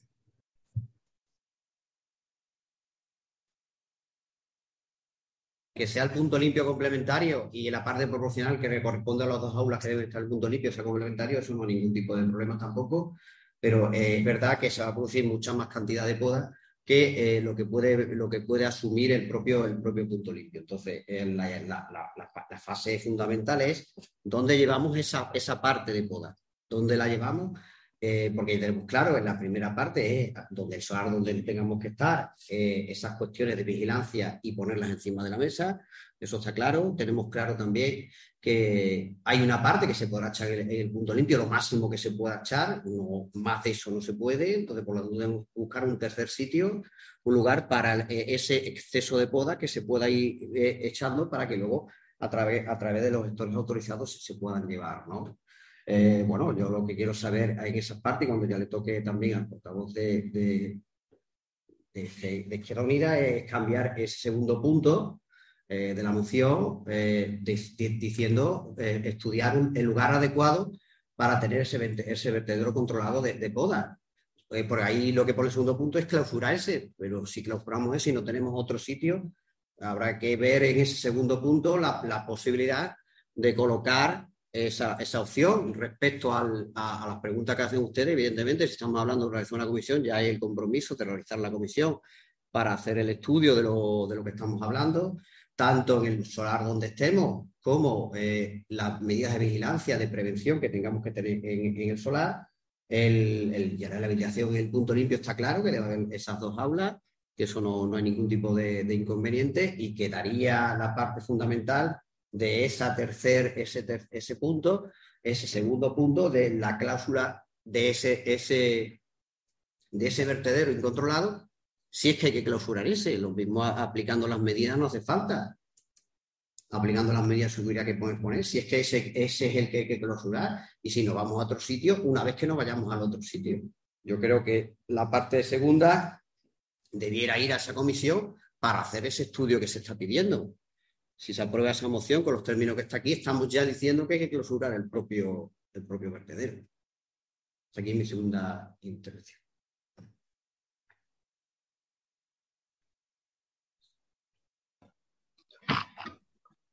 Sí, vamos a ver. Un segundito, un segundito.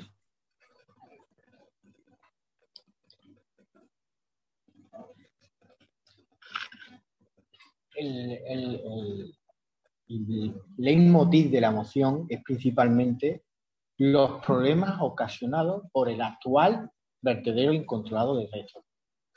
A partir de ahí podemos valorar soluciones a corto, medio o largo plazo, porque los que llevamos aquí ya un tiempo conocemos los timings de este equipo de gobierno.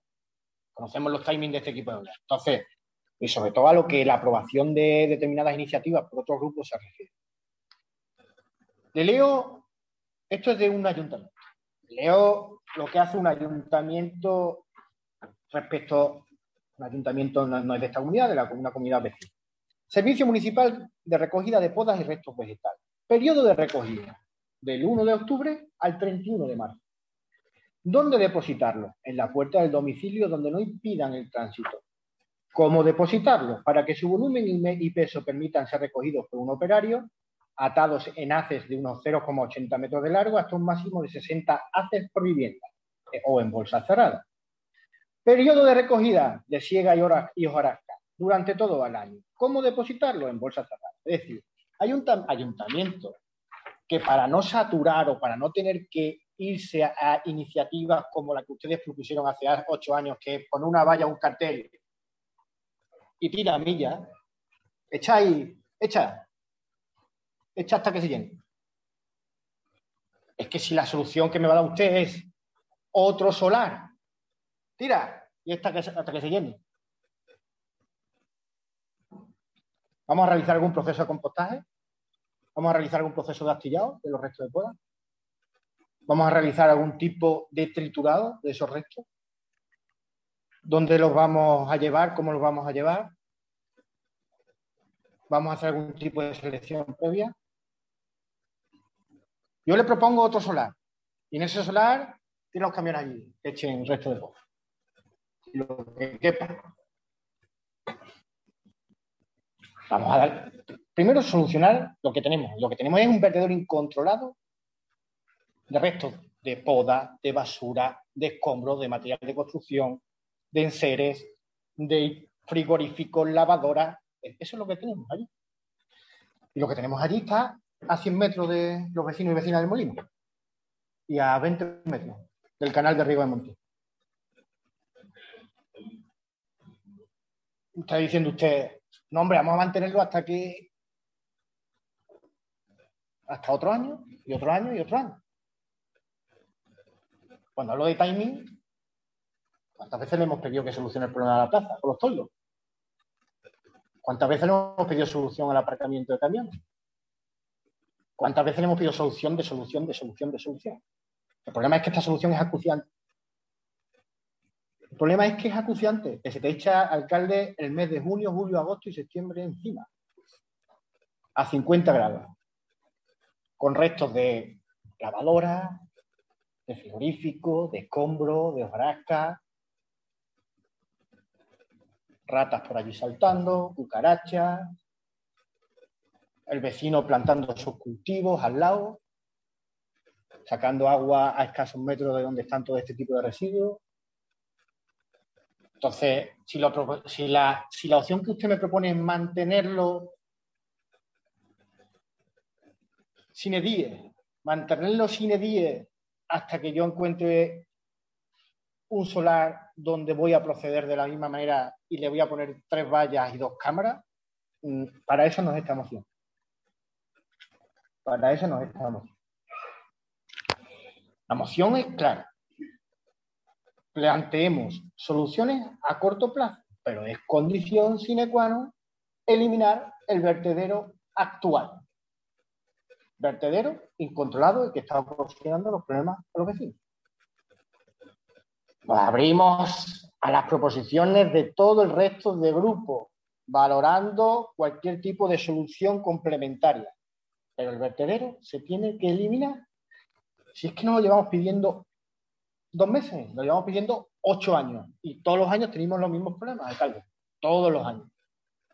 Por eso le he dicho, y no me ha contestado, ¿qué valoración tenía usted de su mandato en estos ocho años respecto a, la, materia medioambiental y respecto a materia urbanística? Porque de esos polvos, estos lodos. Porque si no tenemos un plan concreto para el pueblo, nos pasa lo que nos está pasando. Alcalde, como ya le digo, el punto 2 es fundamental para el Grupo Municipal Izquierda Unida y creemos que para los vecinos y vecinas de Montiel. Eliminar el vertedero. A partir de ahí nos sentamos mañana, el lunes, el martes, cuando usted quiera, y valoramos medidas complementarias que supongan mayor o menor carestía para las arcas municipales, pero hay que tomar una solución. Les digo, estamos en mayo, junio, julio, agosto y septiembre. Hasta aquí mi segundo turno de intervención.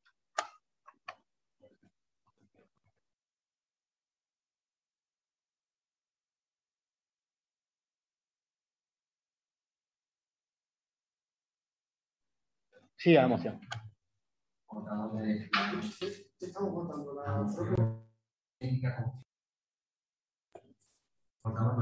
Sí.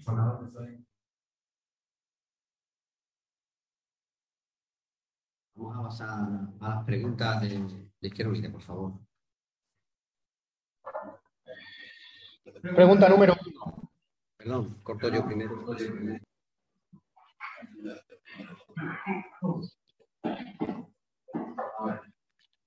La fastuosa obra de la reforma de la Plaza de España del equipo de gobierno continúa inconclusa, encontrándonos como la sombra prometida este verano continuará sin existir. ¿En qué situación, nuevamente preguntamos, se encuentra en estos momentos la obra? Vamos ya por no sé cuántas preguntas hemos hecho al respecto. Pues le tengo que dar una que en muy poco tiempo se pondrán.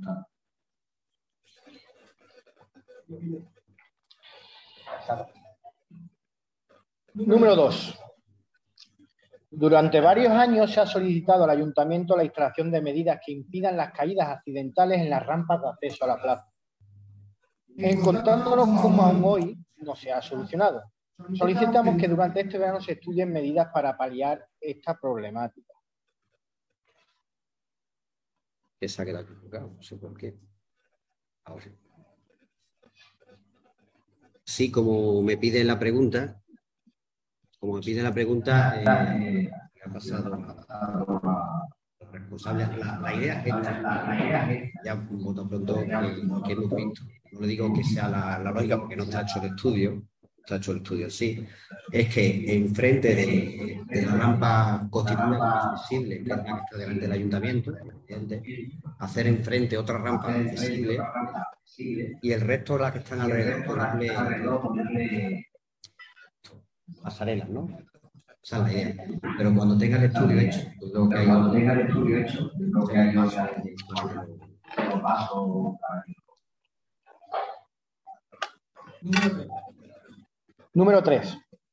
En el Pleno Municipal de enero, nuestro grupo presentó una moción solicitando la ampliación de la residencia pública, llegando al acuerdo durante el debate de que se iba a investigar por parte del ayuntamiento las posibilidades de ampliación y su adaptación a la legislación urbanística vigente. La pregunta es, alcalde, ¿se ha estudiado si es posible la ampliación de la misma? Sí, se ha encontrado el proyecto y ninguna ampliación en la parte de arriba. La, residencia es una planta, planta bajo una planta y una ampliación lateral en el, el suelo de Alborada. Pero ampliación dedicada a, cuestiones como talleres, cuestiones de salones, etcétera, lo que tiene esa residencia. Lo que está hecho es una posible ampliación, en el suelo, en baja, el patio de Alborada. No existe para nada y el proyecto lo tiene a su disposición cuando quieran urbanismo para verlo, porque ambos técnicos de lo han encontrado, proyectos físicos, se lo puede ver. Evidentemente no, no a través de los años que se hicieron, pues se hace, eran como estaban los proyectos, y no existe ampliación en la siguiente pregunta. Número 4. Seguimos encontrándonos como en muchos de los cruces ciegos de nuestro municipio, los espejos de apoyos instalados por el ayuntamiento no cumplen su función de manera correcta. Algunos por falta de orientación y otros por la falta de este. Solicitamos que se solucionen. Son varios alcaldes, son varios.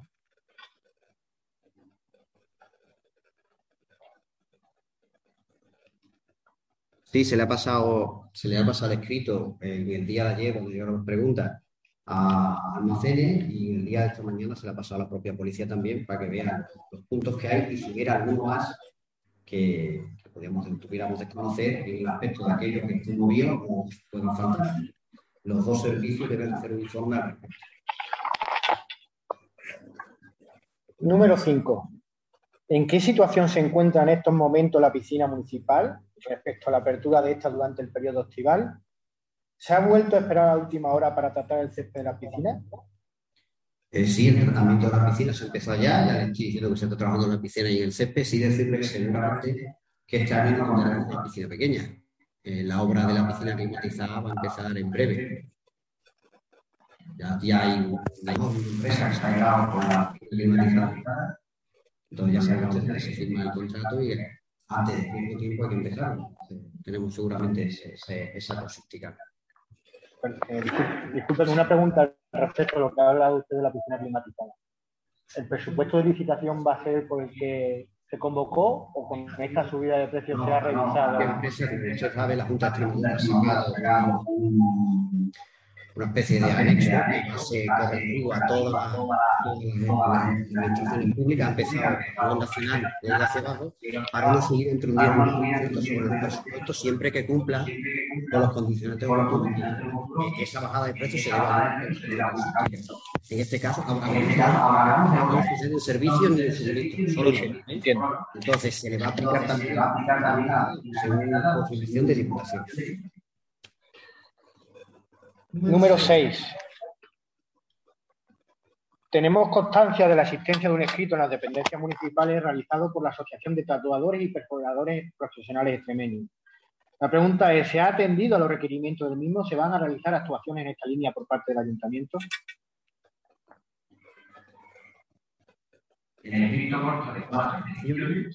La primera de ellas es eh, la, la utilización de charlas informativas, etcétera, cuestiones de, información en público sobre la situación que produce cuando el tatuaje que lo hace una persona que no está reglamentariamente legalizada, se intentó en el responsable máximo fijo, que tuvo una reunión conmigo, Pacho, una reunión conmigo sobre este tema, en los institutos, de los institutos creyeron conveniente no hacerlo, eh, ellos creían que al ser menores de edad, los que habían en el instituto, eh, muchos padres podían estar en contra de este tipo de cuestiones. Entonces decidieron que no era conveniente, porque lo suyo es hacerlo en ese tipo de sitios. Eso es lo suyo. Entonces, una vez visto ese problema, se nos planteó, esto mismo del primer punto de estatuto. Son cuatro.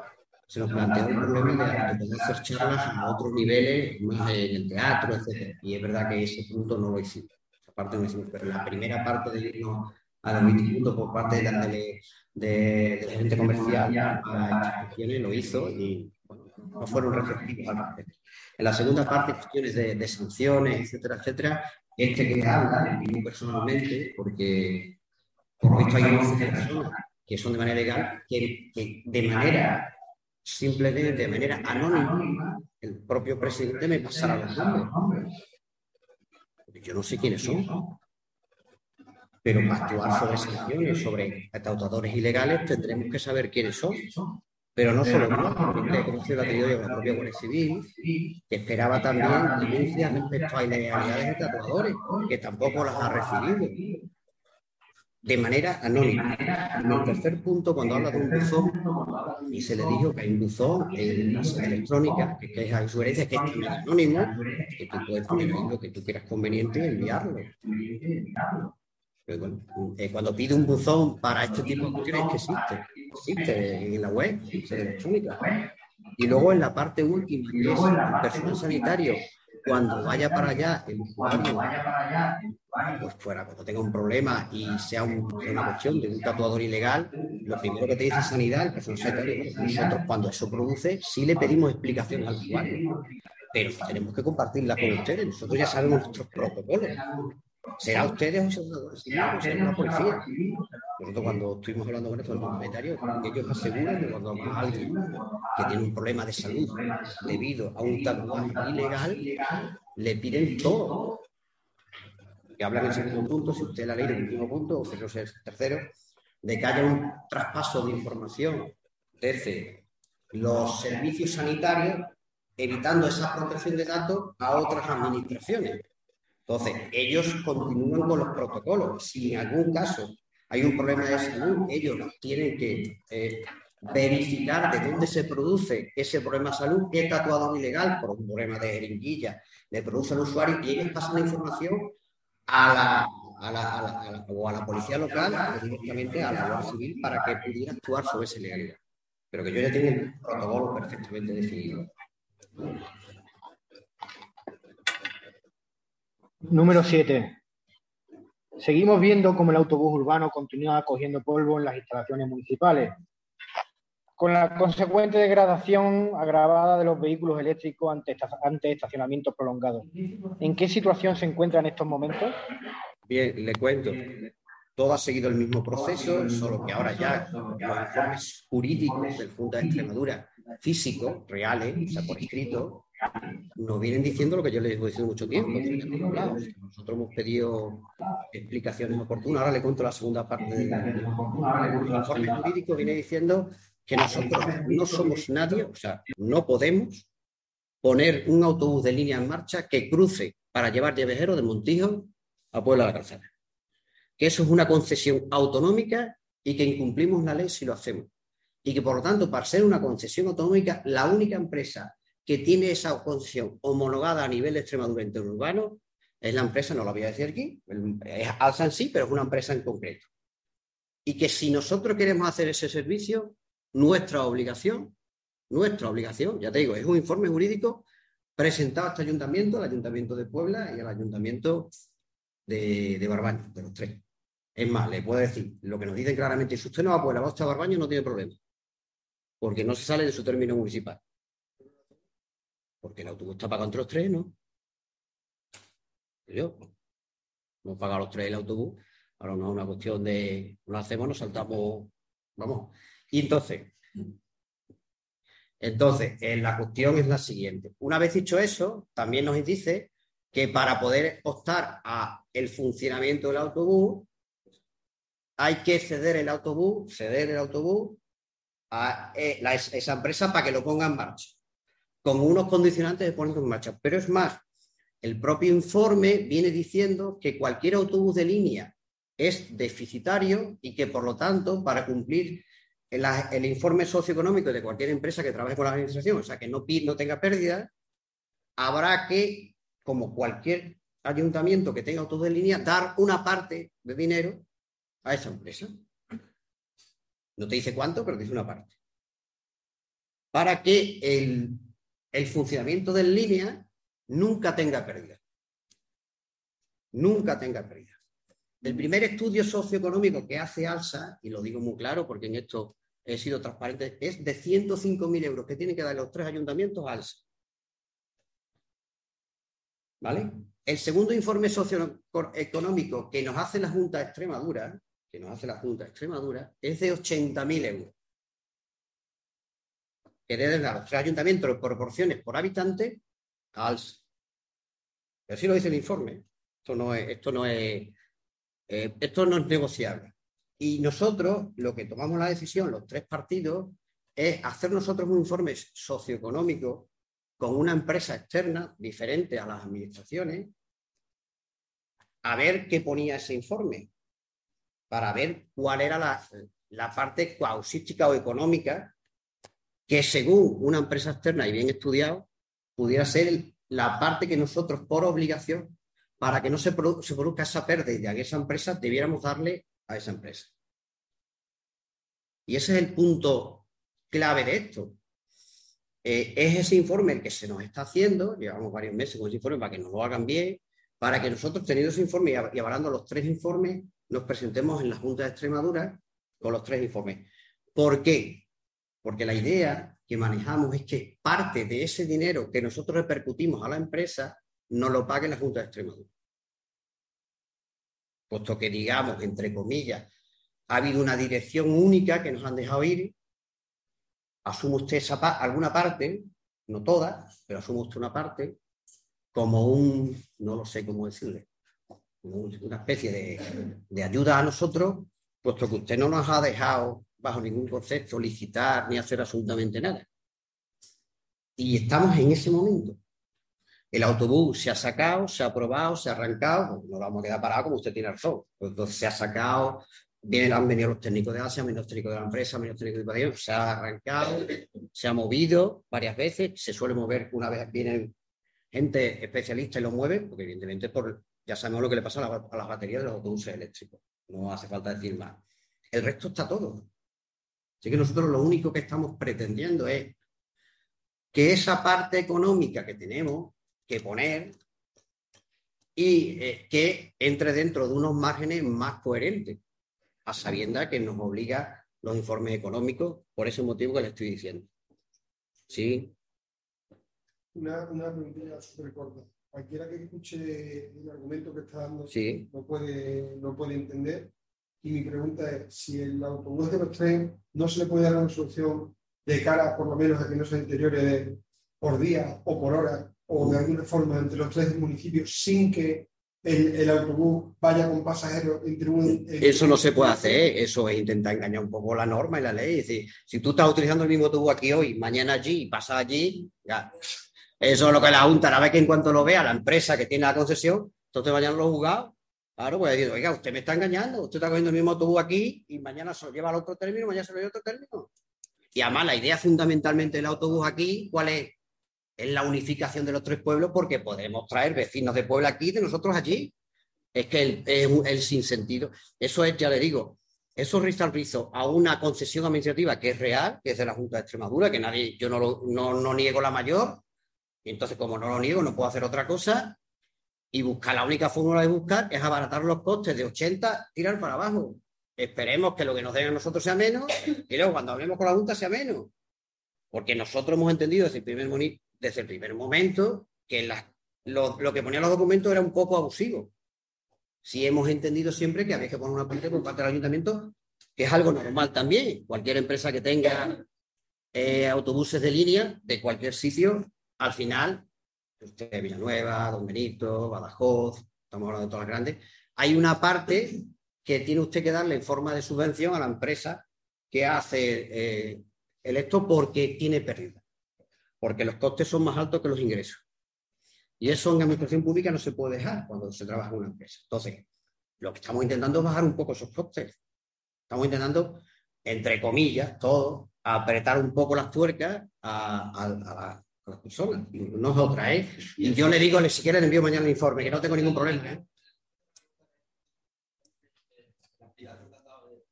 Digamos que le envío los informes, ¿eh? No tengo ningún problema. No, no, que hay otro nuevo. ¿Está hecha ya o ya está preparado a nivel jurídico? Porque es la única cosa que nos has comentado. ¿Cuál? La del consorcio público. no es un consorcio al final. Si se hace de esta manera, el ayuntamiento de esta población es la que tiene la sesión del autobús. A pesar de que el EDUSI lo que se hace es cedérselo a este ayuntamiento. la sesión es propia nuestra.